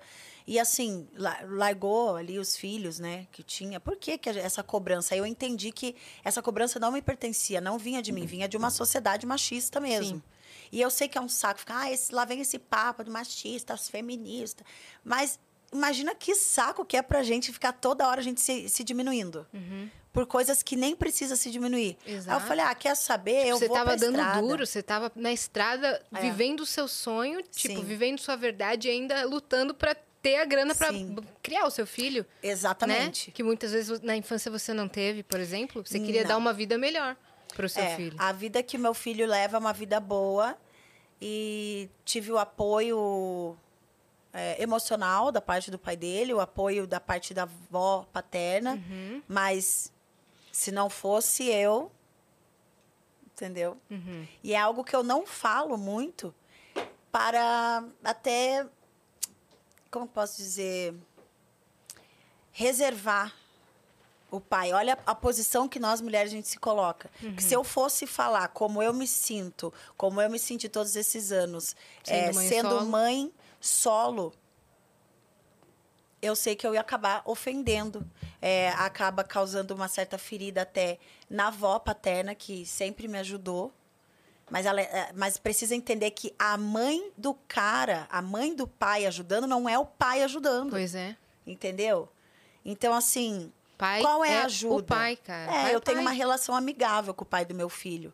Mas existem grandes brechas. E a gente não comenta sobre isso. Porque se eu for falar, vai ser rajadão. Uhum. e Então, vai abrir uma ferida. é, abre uma É. ferida. Então, eu prefiro, assim... Eu, eu, não, eu não gosto muito da posição de autocomiseração e de reclamação. Eu prefiro agir. Uhum. Então eu vou fazendo, mas eu gosto sempre de deixar claro pro meu filho que se, se eu não tivesse aqui, não, não fosse o que eu sou, qual seria a vida que ele iria levar? Como ele iria levar? Até mesmo na época do, do cancelamento, eu falei, ó, enquanto o país está chamando a sua mãe de merda, você tá vendo o quanto eu tô tentando é, sobreviver a essa situação porque eu tenho você. Eu falava pra ele, eu tenho você. Porque se, senão, não sei. Entendeu? O que, que, o que seria. E eu sou muito feliz de ser mãe do Jorge. Sou feliz também dele ser filho do pai dele. O pai dele é um cara legal. Mas a gente precisa entender que um pai legal não supre as necessidades que uma mãe precisa. Não adianta ser um cara legal se não está cumprindo com as outras partes, entendeu? Então a gente se sente sobrecarregada.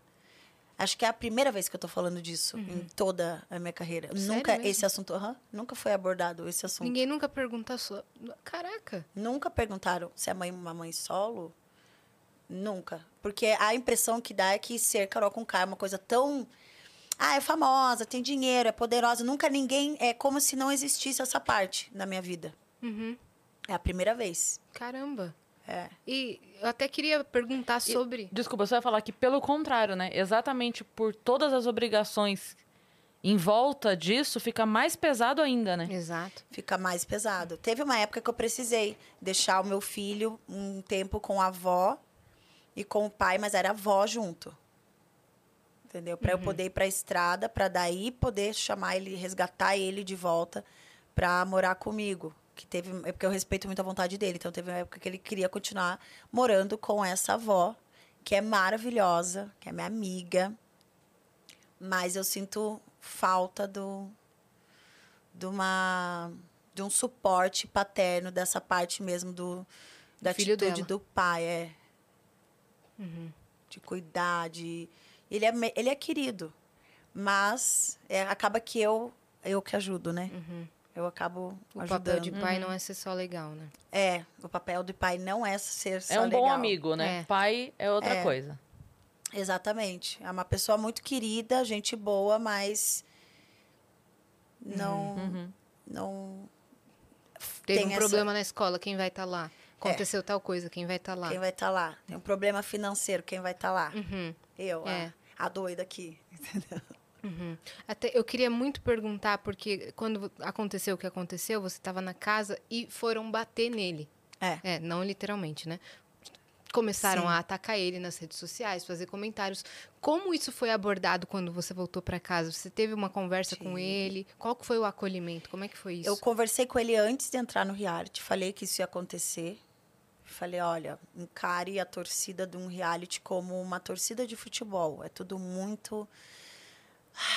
Eles xingam um jogador sem pensar que aquele jogador que não marcou um gol ou que não jogou do jeito que era para jogar, é, que eles não pensam que tem uma mãe, tem uma filha, tem uma família. É a mesma coisa com torcida de reality. Eles esquecem que a gente lá dentro, que é um jogo, o reality a gente está jogando, bem ou mal, estamos jogando, com a ferramenta psicológica que a gente tem, e as pessoas esquecem que tem filho, que tem mãe, ou quando lembra que tem, vão atacar esses familiares. Uhum. E aí não, não pensa que, que a minha mãe tem pressão alta. Minha mãe foi parar no hospital na época, mas isso não foi. Não fizemos disso uma. Notícia. Uma notícia. Minha mãe é super discreta, a gente também é discreto em relação a isso. Sempre deixamos bem separadinhos o artístico do pessoal. E ela foi com pressão alta.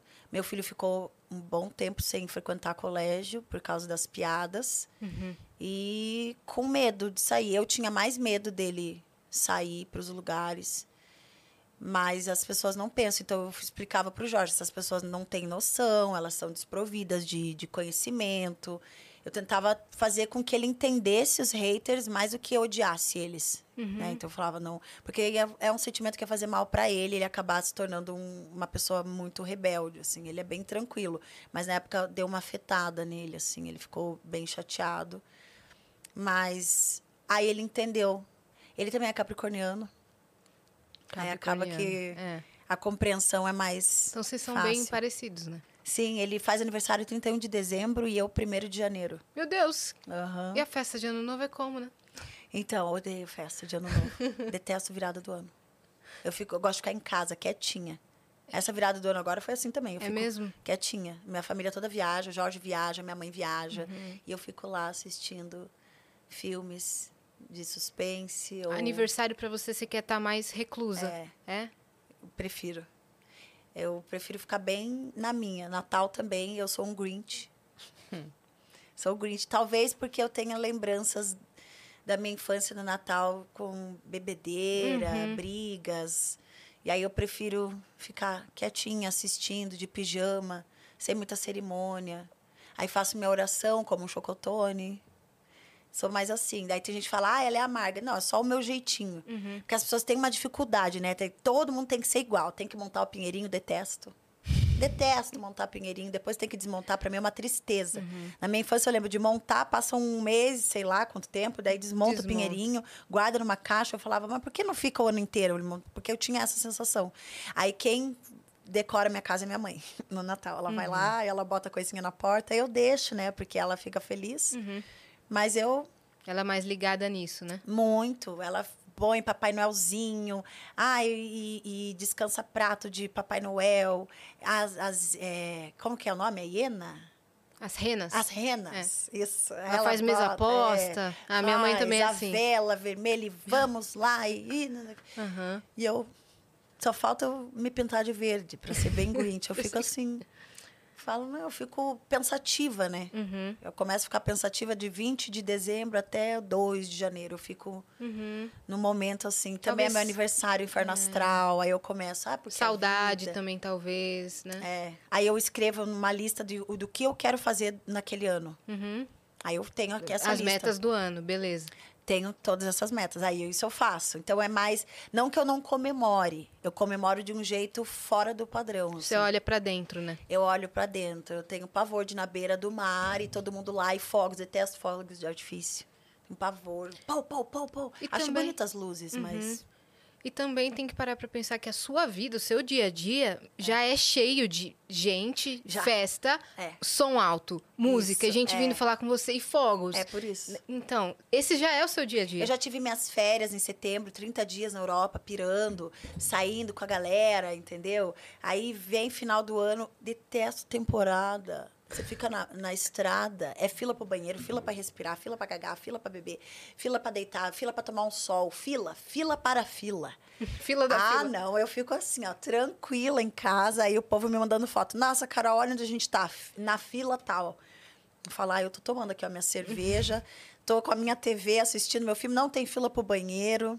é uma paz. Uhum. Eu, eu fico agradecendo a paz que eu tenho de ter uma casa, de ter condições de pagar a minha casa. Eu, eu fico agradecendo tudo. Ter luz, Uhum. agradeço por poder sentar no sofá de um, com o pijama que eu quiser, Uhum. por ter paz. Até porque a gente não aproveita a nossa própria casa, né? Nossa, nem É.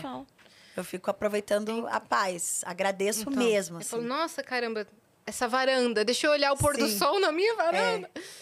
Ó, a gente tá cheio de perguntas aqui na plataforma, né? Venha. Deixa eu ver. Deixa eu abrir aqui. Ó. Peraí. O Thiago, pai do Gabriel, mandou assim: Carol com K, a rocha que chora perfume, o trator com ar-condicionado, a abelha rainha sem ferrão, a mamacita com o coração de avó. Te pergunto: o que hoje te torna uma pessoa que ninguém gostaria de ter conhecido? Não entendi essa pergunta. Ah, o que hoje me torna uma pessoa. Vamos tentar elaborar isso aí. É. Ele sempre manda pergunta aqui, o Thiago. Eu, eu que acho que essa não torna- foi a intenção dele. Não, acho que ele quis dizer assim, o que hoje me torna a pessoa que. Ixi, pera. O que me torna a pessoa. Não Ixi. entendi muito. Ó, vamos entrar numa Vamos tentar. terapia com essa pergunta aqui. Eu tô lendo aqui de novo pra. É, O que me. O que. O que. calma aí. O- É o que é, querido? talvez, que faz que ela hoje não desperte o interesse conhecerem ela, talvez alguma coisa assim. É, pode ser, né? Pode ser isso, né? O que faz as pessoas não conhecerem. Não quererem te conhecer. Não quererem me conhecer? Não, não, na verdade não é querer não querer conhecer hoje. É que não Que queria ninguém gostaria de, de, ter, conhecido, aquela Carol. Aquela Carol.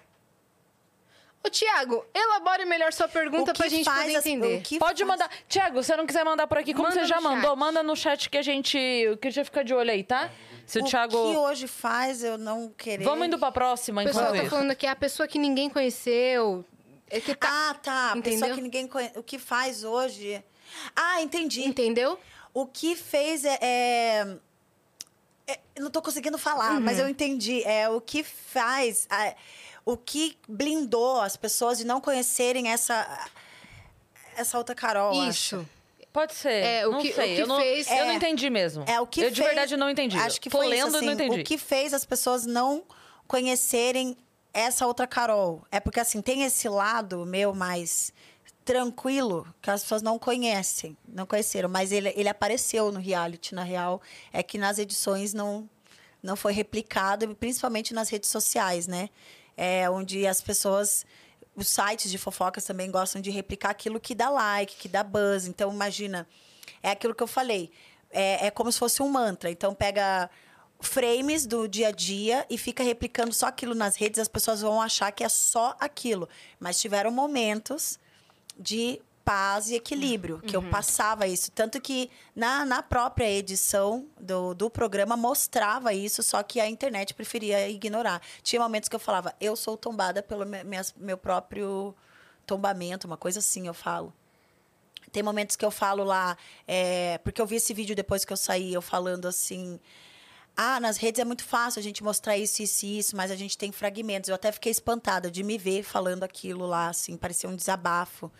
É, Você não se enxergava naquela é, pessoa ali. eu acho que o que faz, o que me fez não querer, não, não despertar nas pessoas interesse em conhecer o meu lado mais tranquilo foi a essa insistência do, do meio artístico, até mesmo da cobrança do público e da minha parte também em ser artista.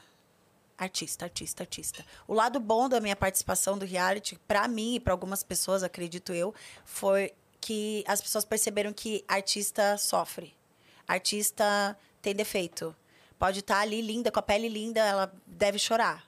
Ah, é, porque ela não chora, ah, é psicopata. Não chora, é psicopata. Não, não chora porque eu cresci numa casa onde a minha mãe falava que mulher preta chorando aparece, é, aparenta ser mais fraca. E é assim que a sociedade trata. Não só a mulher preta, mas todas as mulheres. Chorou, virou florzinha.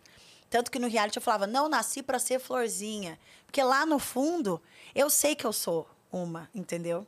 Só que eu não quero que me enxerguem assim. Porque senão vão pisar na minha cabeça. Então, eu comecei a colocar uma casca para fora Sim, se engrandecer, assim. me engrandecer, subir na soberba, sabe? Ai, Que a melhor coisa no, no momento da dor e da fraqueza é você fingir que não dói.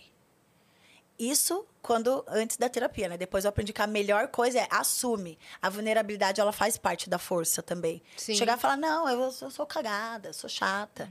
Antes eu não, eu tinha vergonha de falar assim, ah, eu tenho um lado antissocial. Eu, eu me cobrava, então eu, fui, eu tenho que ser legal, eu tenho que falar que sim, eu gosto o tempo inteiro de estar ali, nanana. não gosto, não gosto, entendeu? Gosto do- das pessoas, gosto do assédio, isso eu gosto. Não vou fingir aqui, ah, eu não gosto do assédio. Eu adoro o assédio. Porque desde criança eu lido com assédio. Antes de ser famosa, porque eu já era assediada no colégio com as amiguinhas. Porque eu sempre fui muito expressiva, sempre fui muito cômica. Então sempre tinha coleguinhas ali comigo. Apesar de sofrer muito preconceito, eu tinha é o assédio do preconceito e há alguns meninos racistinhas, né, que são crianças, eram crianças, então só estavam reproduzindo Replicando. o que tinha em casa, então eu ficava amiga desses meninos e dessas meninas racistinhas e eles acabavam entendendo ali o meu lado, então eu ficava amiguinha deles. A minha mãe me ensinava isso também. Ela falava, olha, não minha mãe ela não tem uma visão radical assim, ela é mais amorosa. Eu que tenho uma pitada mais radical, talvez pela criação com meu pai, que era bem radical. Meu pai falava branco com branco, preto com preto. E minha mãe já, não, somos todos unidos e misturados. Não vamos, não. A minha mãe sempre falou: você não, você não tá para representar só a mulher negra, você representa a mulher brasileira, você pode representar o ser humano. E eu sempre achei isso interessante. Por que, que a mulher negra, ou a pessoa negra ou preta, pode se inspirar numa pessoa branca e o branco não pode se inspirar? Né? Então, às vezes, fica meio chato assim, preto falando para preto. Eu acho que, inclusive, o racismo ele tem que ser debatido entre os brancos, não entre os pretos. Entendeu? Tipo, eu não tenho que ficar falando de racismo. Quem tem que falar é o branco, é ele que está fazendo. Entendeu? Inclusive, tem preto que é racista, né? Mas porque o branco ficou. várias questões, várias camadas. Uhum. Você não tem que ficar dando aula, né? É, mas às vezes tem também, sabe? Acho que todos nós estamos aqui para aprender e ensinar. Se a gente tiver um pouquinho de paciência um com o outro, a gente consegue chegar num, num ponto de equilíbrio ali, no caminho do meio, que é isso que eu aprendi desde 2021. Qual é o caminho do meio? Eu falava para minha doutora chorando: qual é o caminho do meio? Porque eu sempre fui 880. Uhum. O equilíbrio. O equilíbrio é tudo. Tem um livro do Chico Xavier, A Calma. Esse livro é maravilhoso, inclusive tem ele em áudio no, no YouTube. Que Tem você pode. audiobook? No audiobook, você pode, bota ali, ó. Nossa. Você é espírita? Eu sou. Aí você coloca aqui, ó. E acalma. E ali eu fui entendendo que eu tava com cólera, a raiva, sabe? A raiva, o sentimento de angústia, ele apodrece a gente, a gente solta nos outros. E ainda a gente quer que compreendam a gente, mas a gente não tá nem se compreendendo. Esse livro é sensacional, assim, me ajudou bastante também na minha compreensão e no meu auto-perdão. Como é que chama de novo? Calma. Calma. Chico Xavier, é um livro psicografado. É muito bom, porque aí você você consegue até sentir um amor próprio, sabe? Falei, eu consegui me abraçar, eu tava com tanta raiva de mim. Aí eu consegui me abraçar e falei: "Nossa, claro, óbvio. Agora eu entendi por que, que eu fiquei daquele jeito". Aí eu, fal- aí eu falava pra minha mãe: "Mãe, eu tava encolerada. Tava louca. Meu Deus, a minha mãe não, não se chame de louca. É um desrespeito. Porque minha mãe ela é muito mais, eu queria ser igual a minha mãe. Sabe? A hora que eu fui criada por ela. Ela tem um maior entendimento, né? Tem. Ela é bem, bem maravilhosa. Vamos pra próxima? Vamos. Ariel Evelyn mandou aqui. Salve, salve, turma do Vênus. Carol, como se sente tendo uma representatividade tão foda? E o que acha que podemos melhorar como sociedade para a desconstrução do preconceito? Você me ensinou muito a olhar o próximo e buscar entendê-lo, mesmo que eu não compreenda naquele momento. Beijão pra todos. Ah, que legal. Olha que interessante. Esses tempos, eu direto eu encontro as pessoas, né? eh, e sempre falam, ah, eu te odiei lá no BBB, não sei o quê. Eu falo, eu também. Aí teve uma mulher, semana passada, ela falou pra mim assim, nossa, muito obrigada por me ensinar. Eu aprendi muito com você depois do reality. Eu gosto mais dessa nova versão sua. Porque a sua nova versão despertou a minha nova versão. E eu acho que o que, é, o que eu aprendi, o que, que é. que eu acho que é uma coisa que dá para ajudar na humanidade. Assim, eu aprendi com as pessoas que, enquanto eu estava só olhando o foco, o ódio, tiveram pessoas que tiveram compaixão comigo e falaram: pare, não é para tanto. Uhum. Não é para tanto, Carol. não gostei do que você fez, eu falo, eu também não gostei. E tá tudo bem você não gostar do que você fez, tá tudo bem você se odiar por um momentinho. Tem que ser um momentinho, não pode ser muito, né? Senão vira cólera. Uhum. Vira um negócio nada a ver, você vai acabar jogando aquilo nas pessoas. Cada um dá o que tem. Então, quando você lembra disso, cada um dá o que tem. O que eu tinha para dar naquele momento era aquilo. Hoje eu tenho outra coisa para dar, porque outras pessoas escolheram e tiveram um, algo ao contrário do que eu tinha lá atrás para dar. Então elas me deram compreensão, o amor salva, subir num palco e ver meus shows sempre lotados, desde que eu saí do reality, enquanto a internet dizia acabou a carreira dela. Tinha muita gente dizendo, e tem muita gente falando, não acabou, a gente está aqui, você me inspira. Mas eu inspiro porque as pessoas me inspiram, entendeu? Então não uhum. tem um, um, segredo, assim. Acho que é uma coisa bem simples que está na nossa cara. É só paciência e, e se colocar no lugar do outro. Eu tenho meus momentos de fúria. Já tive meus momentos de fúria? Tive. Hoje é bem diferente. É totalmente diferente. A maneira que eu enxergo as pessoas também é diferente. O ataque das pessoas comigo eu consigo com mais calma, sabe? Com mais compaixão. Então, eu acho que antes de. Que nem agora nesse reality tiveram pessoas que tiveram falas que não são legais. E eu agradeci a Deus por elas não terem sofrido nenhum tipo de ataque perto do que eu sofri. Uhum. Eu não desejo para ninguém, para ninguém, nem não desejo para ninguém, entendeu? É porque é muito doloroso você se abandonar e se sentir abandonado. E se um dia eu causei essa sensação em alguém, eu retiro, eu retiro isso, eu retiro o que eu disse, eu retiro essa essa essa maldade, e aí, quando vem pessoas para mim e falam, me perdoa porque eu fiz isso e isso com você, eu falo, cara, eu nem tô guardando o rancor do que você fez. Já foi. A gente estava numa pandemia, eu tento acalmar essas pessoas que vêm com remorso. Porque o remorso, ele corrói. E tem muitas pessoas com remorso com o que fizeram comigo na época. E aí eu falo, tá tudo bem. Eu encontro elas ao vivo, elas ficam, ai, não, mas eu sinto tua energia. Você é de boa. Eu falo, não, eu sou de boa, mas vem, vem um cara babaca aqui te agredir ou me agredir, eu acho que eu não vou ser tão de boa. Entendeu? é, é normal, é normal, são gatilhos. Só que eu entendo que a gente estava numa época de pandemia. Então é normal que todo mundo ficasse daquele jeito. Normal que eu também entrei lá e fiquei doidona. Entendeu? Ficou todo mundo doidão. Então quando a gente para e pensa, todo mundo tem fragmentos e tem o direito de errar, mas também tem tem que ter a disposição de aprender, aí fica tudo mais uhum. leve. A responsabilidade de assumir os erros, é. de pedir desculpa e de aprender. É, e a filosofia ensina também que, assim, a coisa mais valiosa que a gente tem é o erro, o ser humano. Porque a gente só vai saber o que é acerto depois de errar. Uhum. A gente só vai conseguir a maestria em alguma coisa depois de uhum. repetidamente aprender, aprender. Para aprender tem que errar. É só não errar de novo naquilo, né? Mas eu vou cometer outros erros. Tiveram outros erros na minha vida, na minha vida profissional, escolhas erradas que eu fiz, de pessoas, de atitudes. E eu entendi que tudo que acontece, eu nunca culpei ninguém nem nada pelo, pelos momentos de fracasso. Porque a culpa é total minha.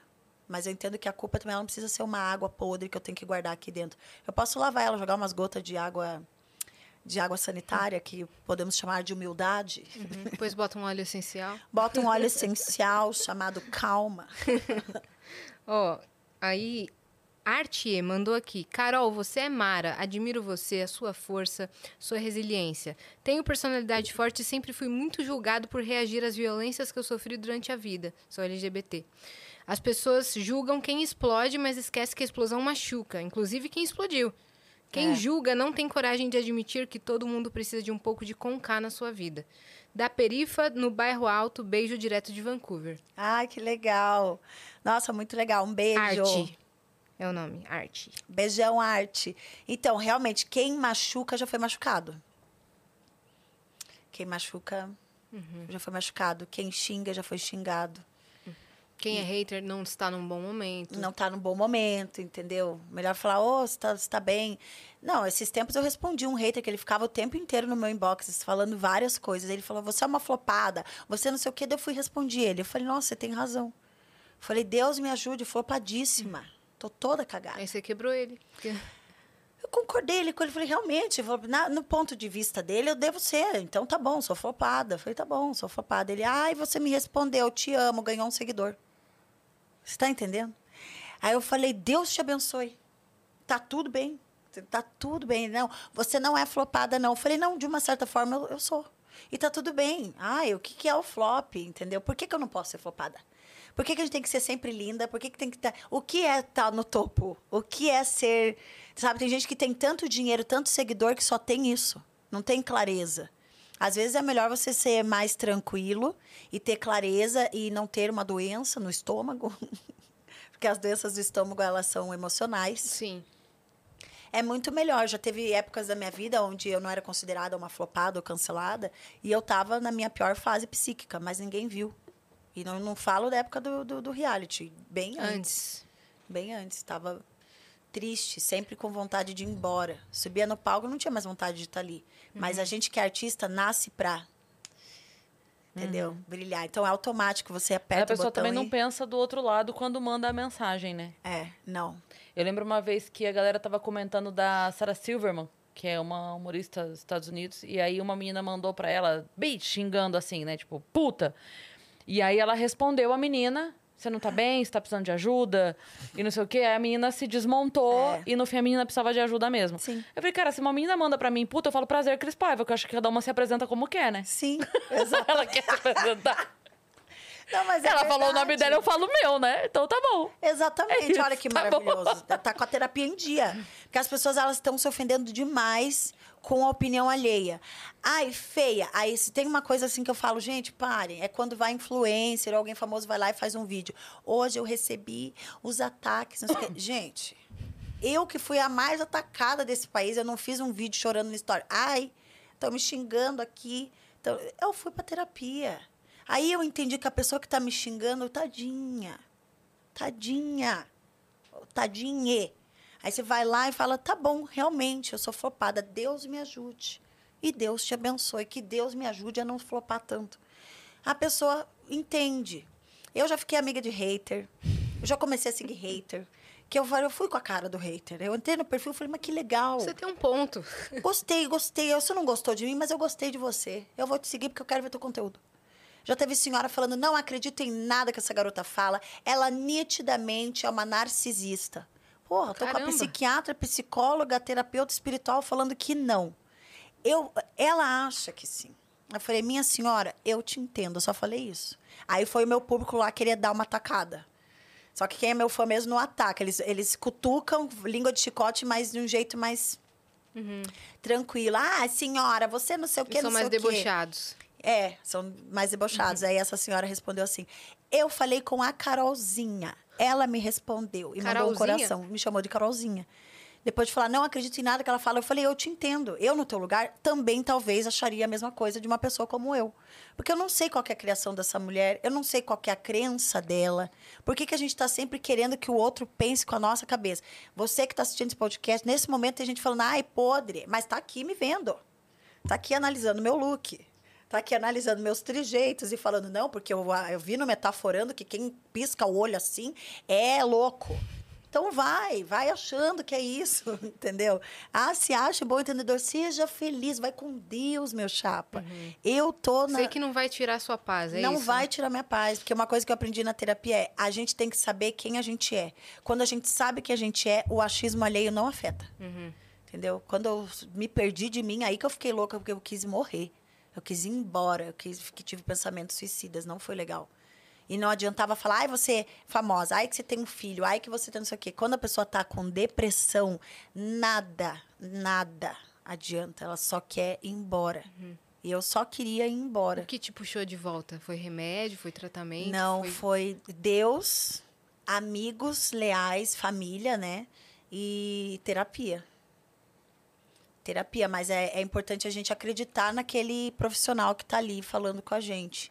E é importante também a escolha do profissional, né? É. Porque dependendo da, do profissional, às vezes não te passa uma certa segurança, você pode se sentir pior. Então, daí você troca. Né? Gente, a gente tem é, internet, vai pesquisar sobre filosofia. Filosofia do estoicismo é maravilhoso. É maravilhoso. Dá uma pesquisada aí, gente. Filosofia do estoicismo, junto com o livro Calma, do Chico Xavier. Uhum. Terapia com psiquiatra, psicólogo. Tá dando combo da, Sabe, da combo. saúde mental. Aí a gente fala, ah, tem que ter amigos, tem que desabafar. Cuidado. Cuidado com esse vou desabafar. Você tem que desabafar com pessoas que você admira, mas às vezes quem você admira tá meio distorcida a tua visão. Então, dá uma pesquisada. No, no YouTube tem uns canais bem legais, assim, sobre psicologia, que é bem legal. Tem um. Ai, como que é o nome? Ai, Quem, quem, quem, quem? ai, como que é o nome? Esqueci agora. É, o Thiago remandou a pergunta. Ai, Leia. Thiago, vem. Vamos lá. Vamos ver. Thiago mandou explicando. aqui, ó. Meninas, desculpa. Arianos não sabem se expressar. Eu sei bem, Thiago, fica tranquilo. É, eu sou ascendente. Já, já tive um ariano na vida e é, olha, é complicado. Quis dizer o que pode acontecer hoje que faria com que a Carol se tornasse uma pessoa mais raivosa. Tipo assim, Ah, olha aqui, tá. você vai se arrepender de ter me conhecido. Entendeu? Ele falou, pelo que ela passou, parece que ela não pode mais ficar nervosa. É. Amo, amo, amo, desculpa a Entendi. confusão. Entendeu? Ele quer dizer, tipo assim, Tudo. o que hoje aconteceria que tiraria você desse estado que você tá hoje pra dizer um. Ah, foda-se agora também vai se arrepender de ter me conhecido, entendeu? Você vê como eu aprendi a pensar muito antes de falar, que eu penso nesse momento que eu não falaria para não ativar em alguma pessoa maldosa. Pra falar agora, eu, ah, se é isso. Eu sei o ponto fraco dela. Eu sei o ponto fraco. Que uma das coisas que eu aprendi é não. A gente não tem que mostrar nosso ponto fraco. A gente não tem que falar. O que tira. Ai, o que me dá medo? O que. Não, a gente não é obrigado a falar. O que me, me deixaria nervosa? Eu também não sei dizer, porque eu tô num, num estado de reflexão profunda. E aí eu não, não me permito ficar nervosa. A minha mãe comentou isso comigo esses tempos. Ela falou assim: você realmente virou uma chavinha, só que você tá muito paciente. Então, tem situações na minha vida que eu passei que ela falou: cara, eu quero a mamacita. Minha mãe e minhas amigas ficavam: não, a mamacita Precisa não um ia deixar mais, isso né? acontecer. Eu falo: não, mas é que eu tô entendendo a pessoa. Eu já estive numa relação que eu ouvi coisas assim que, se fosse antigamente, eu ia rolar um efeito poltergeist. Banquinhos iriam voar, a almofada ia na cara, aí eu já assim, ok, é isso. Também as reflexões do professor Karnal me ajudam muito. Gente, Karnal é juro, maravilhoso, Karnal é maravilhoso. Ele é maravilhoso. Maravilhoso, ó. Karnal. Você É, lembrou o canal do, do Não, eu vou até psicóloga? pegar. Esse Pega canal aqui é maravilhoso. pra galera. ver? Que eu tenho, eu tenho ele salvo aqui. Até pra gente, a gente adora trazer psicólogo É, aqui. é, neuro, ah, lembrei, é Neurovox. Será que é Neurovox? É maravilhoso esse canal. É? É do Wesley, não? Não, deixa eu ver se é esse. Wesley Neuro... também É, Neurovox. Isso mesmo, Boa, eu gosto. Eu gosto, gente. A cura da procrastinação. E é uma hora ele falando 11 duras lições sobre amor e relacionamentos. Olha aí. Gente, é aqui. Esse daí, ó. Ó, e ele que explicou que é, a paixão é uma doença. É, esse canal é maravilhoso. Aí tem o canal também do doutor, aqui, ó, o Nós da Questão. Eu adoro esse canal, gente. Nós Nós, da questão. Questão. Neurovox. O livro Calma, do Chico Xavier, é maravilhoso. Estudar sobre filosofia do estoicismo. Você vai atingindo uma tranquilidade. Carnal. Aquele que fala, se a pessoa te ofende, é, veneno só, é, só funciona seu bebê. Ai, que delícia essa frase. Ai, vou, vou parafrasear o Gil. Brasil! veneno só funciona seu bebê. Então a pessoa vem e fala, ai, você é isso, você é aquilo. Se você tomar, vai Não funcionar. Você pode pensar. É, esses tempos eu peguei um elevador, tava lá em Curitiba. Aí eu entrei no elevador e falei, bom dia, eu estava de boné e máscara. Aí, de repente, a menina se ligou, a mulher que estava no elevador, que era eu. E ela virou pro namorado dela e falou assim. "Ah!" Ela fez assim. "Ah, Ai, não acredito. Eu pensei, se fosse a Carol de antes, eu já ia fazer assim. É o quê, querida? Não acredita no quê? Não acredita no quê? Eu só pensei três coisas. Ou eu viro para ela e falo: Olá, vamos conversar? Quer me conhecer? Não preciso disso. Ou eu falo para ela: Quer dar na minha cara para aliviar a tensão? Ou eu penso: Não preciso me incomodar com isso. É muito simples, entendeu? Não faz diferença. É o- ela tem o direito de se incomodar com a minha presença no elevador. Eu tenho o direito de ignorar. Ou eu tenho dois trabalhos. Ou eu perco minha energia me incomodando, dando importância para o que não tem. Ou eu aproveito a minha energia e foco E eu tinha coisa para fazer, mega importante, encontrar com pessoas maravilhosas. Então, assim, vai com Deus, meu chapa. Uhum. Eu ainda daria um sorriso e falar, boa Entendeu? tarde E eu você. falei, boa tarde. Na hora de descer, eu segurei a porta do elevador pra ela. Aham. Falei, aqui, ó. Vá, querida. Uhum. E depois eu vi pelo espelho que ela ficou me olhando e dele filmar de longe aqui, ó, me Uhum. filmando pra mandar em algum grupo do WhatsApp. Olha a Carol Vaca aqui. Entendeu? Tá tudo bem. É porque eu sou uma figura pública, eu virei uma coisa, eu virei um meme. Então, assim, quer usar a minha imagem? Usa, abusa, só cuidado que depois vem processo. Mentira. Uhum. Eu nunca processei ninguém. Não? Não. E eu não processei nem depois do reality, né? Que eu poderia. Poderia. Que usaram bastante minha imagem, inclusive, pra vender açaí. Mas eu pensei, que bom, a pessoa tava fazendo... Açaí? Açaí. Qual é a relação? Desculpa, não entendi. A pessoa botou lá no carrinho fotos e vendendo açaí, paredão, alguma coisa assim. Ah, tá, não tinha nenhuma- entendi. tá. Era um meme também. Era o mesmo. É, é, mas usaram coisa, imagem indevida, assim, Sei. né? Pra lucrar. Aí tinha venda de camisetas, botando paredão com a minha imagem, assim. E eu não fiz nada na época porque eu pensei, se tudo que vai e volta, eu não. Tem Outra, coisa que a gente não precisa. Mais uma dor de devolver. cabeça? É, mais uma dor de cabeça. E também eu não sei o que a pessoa tá passando, coitada. Cara, deixa eu te perguntar. O chat tava falando muito sobre isso. Eu não sei se é meme ou se aconteceu real. O quê? Você dublou a abertura do Ben 10? Gente, para. Parem. Não é? Bem não, 10. gente, eu não consigo nem cantar. É uma outra mulher que dublou. Mas ah, eu também Não achei foi que era você? eu. É muito parecido? É, a voz. Eu achei que era uma outra personalidade minha que tinha saído do meu corpo. Você falou, E que dublou. Ó, você tá sem notícia da Jaque, vai ver que foi ela. Eu acho que foi.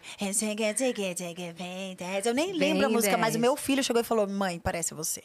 Eu ouvi Mas também, é uma outra parecia. mulher. Eu esqueci o nome dela Uma agora. nova mulher. Uma nova mulher. É uma outra pessoa que dubla. Agora, no, no programa da, do The Masked, sempre estão achando que eu tô lá. É verdade. Toda vez aí me ligam, Carol, pode contar só pra mim? Eu falo, não sou eu.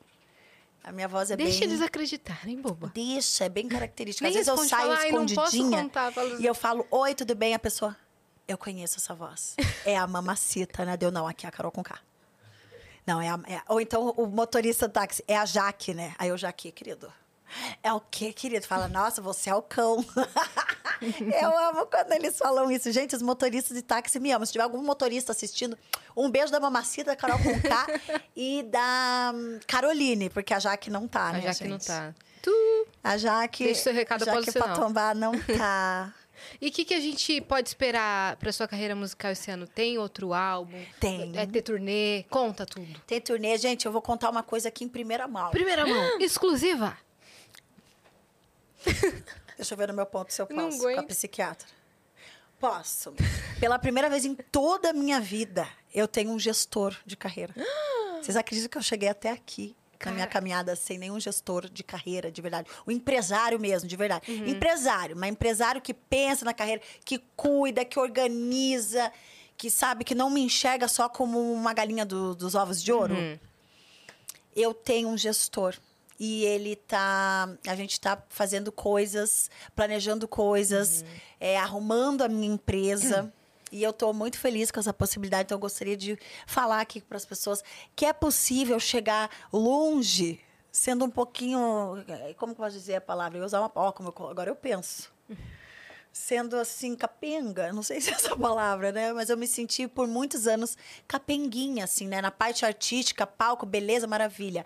A parte burocrática, empresarial, a parte de mecânica, assim, sempre Gerenciamento sempre tive mesmo, uma, né? uma deficiência Mas ninguém ensina as- as coisas, velho. no gerenciamento, né? Porque eu tenho pessoas que eu trabalho, tenho equipes maravilhosas, agências, só que essas agências, lembrando que essas agências, elas fazem, cumprem a função de, de outras coisas que não competem à parte de gestão de carreira profunda mesmo. Uhum. Então, eu sempre pensei e arquitetei muitas coisas é, sozinha e aí chamava pessoas com cabecinha melhor que a minha para pensar ali para organizar algumas coisas comigo, mas a parte da minha empresa eu Hum. Ficava de sempre- lado. É, ficava ou na mão de pessoas erradas mesmo. Então, para você que tá Já assistindo aí, o quê? Já tomei golpe, já fui roubada. Você vê como eu não gosto de autocomiseração, nunca contei. Mas no meu livro eu vou botar tudo isso. Olha aí. Vem aí. Vem aí, inclusive, vou contar a história de amor que eu tenho com um turco. Ah. É mesmo? Então, tem uma pessoa que eu sou apaixonada, assim, que eu sinto que. Esse turco, ele é real ou ele é aqueles dos golpes dos Não, turcos? ele, ele é real, ele é real. É mesmo? Eu conheci ele ao vivo e a gente tá se falando dele vem em abril. Vem aí, hein? Em abril, fiquem atentos nas redes sociais. Cuidado, que pode ser linda. que eu Esse é poste meu ele. alerta pra você. Não, ele é bem tranquilo, eu já conheço ele. Ah, já. então tá bom. Ele é artista. Agora, Aí né? vocês peguem bem o corte aqui da Dani fala. Nunca vou casar. Já Isso, deixa preparado. isso. Porque em abril pode ser que vocês precisem desse corte pra, pra zoar ela, tá? Já deixa. Já salva já. Já deixa lá. Lembrando que eu tenho um espectro bipolar, a louca. Pode 23 ser e que... Ela vai 59. mudar de Nunca opinião. vou casar. É, é. E pode ser que eu Na mude de Turquia. opinião. Na Turquia. E pode ser que eu mude de opinião. É e tá isso. tudo bem. E tá tudo certo. Tá tudo bem, não tenho contrato. Não tenho contrato assinado com, o que eu falei aqui, ó. É É, isso. Posso falar, ai, não quero casar. Daqui a pouco eu casei, eu falo, é isso. Não lembro, foi minha outra personalidade. que horror. Então, Carol, deixa suas redes sociais, deixa tudo. Mas já acabou? Pô, É. Gente, mas nossa. Você acha que passou quanto tempo? chuta. Uma hora e quinze? Não. Duas horas. Mamacita. Mamacita. É que veio a taça, Hum. entendeu? Veio Aí a taça. Perdeu a. Nossa, mas deu pra falar umas coisas boas aqui, gente. Caraca. Esses, esses perfis que eu falei é muito bom, ajuda muito, hein? Mas é aquilo, tem que entrar, ver, é tipo estudo. Olhar todo dia, eu escolho dois dias da semana e faz a terapia ali. É, Além então. de fazer terapia com a doutora, faz consigo mesmo. Uhum, porque tem, dá pra estudar, tem Dá. destrin- dri- destrinchar material. Olha legal, né? é por isso que você vive cansado aqui no Neurovox. Um beijo pro Neurovox. Boa. É isso. As minhas É, redes então. sociais é Carol com K, o Carol é com K e o com K é com C no começo e K no final. Perfeito. Ó, deu pra gente falar bastante coisa. A gente falou da sua carreira, do início de carreira, da sua infância, da sua criação, da sua maternidade, das novidades. Da minha do- nova Da época do gestão. reality, da nova gestão. Olha quantos assuntos que a gente Falamos passou. de tudo, Mas gente. é do turco. Até do turco. Até do turco. e esse vem livro aí, vem aí esse ano ou não? Hã? Esse livro aí. Então, acho que sim, não sei. Tá escrevendo. Eu vou ver com a minha nova gestão. Se você pode falar. eu tô muito feliz que agora eu tenho um gestor. É, então, porque o pessoal não imagina o time que é por trás de uma artista grande da música, não, né? tem um time. É. É um time que se divide em muitas coisas, né? É, mas lembrando que assim, não é porque eu não, não tive, porque ai, as pessoas, porque faltou. É porque eu tive. Eu passei muitos anos muito desconfiada, com medo, como eu já tomei golpes, né? Por falhas minhas mesmo, por ter confiado em pessoas erradas. Eu acabei. é, afastando possibilidades de pessoas competentes de chegarem perto. Então, sabe o bichinho é, da selva que fica Uhum. Construiu fiquei uma tipo barreira, né? um mogli, sabe? Fiquei convivendo com, com um outro tipo de vivência, então eu já não sabia mais como. Eu achava que tudo que. Todo mundo que se aproximava de mim para tentar dar uma, uma ajustada na parte da gestão, eu já. Ai, não. Uhum. Ah, eu sei o que eu tô fazendo. E aí, com, né, nesses dois anos de terapia, graças ao reality, por isso que eu sou grata pela experiência que eu vivi, graças ao até o cancelamento, sou grata pelo que eu passei, porque ali eu pude me entender melhor. E se não fosse isso, talvez hoje eu não teria esse gestor essa visão, maravilhoso né? que tá comigo, é. É. É isso. É Tá? isso, Obrigada gente. por você ter vindo. Obrigada, meninas, adorei. É isso. E vamos escutar o remix de Mamacita, Um tá? beijo, ó. Taca Stream no Spotify. Já divulgando aqui por ela. Isso, gente, taca stream na mamacita, por favor. É isso. E você que ficou até aqui, se inscreve no canal do Vênus, porque estamos aqui todos os dias. Vai sair novidade ainda essa semana, uma surpresa que a gente tem pra vocês. Eu quase falei. Eu também quase sabe, falei. né? Aham. Aquela hora lá. É aquela, eu também, mas falei, não, vou Não segurar pode. porque tem um anúncio oficial. Então sigam a gente em arroba Vênus Podcast, tá bom? E, e se inscreve que a gente tá chegando a um milhão de inscritos e a gente quer fazer a festa do milhão! Do milhão, me bota no milhão! Qualquer coisa me bota no milhão. Exato. É isso. E segue a gente também nas nossas redes pessoais, sensuais. Aham. Cris Paiva com dois S e Asiacine. Segue a gente lá. Beijo. Um beijo.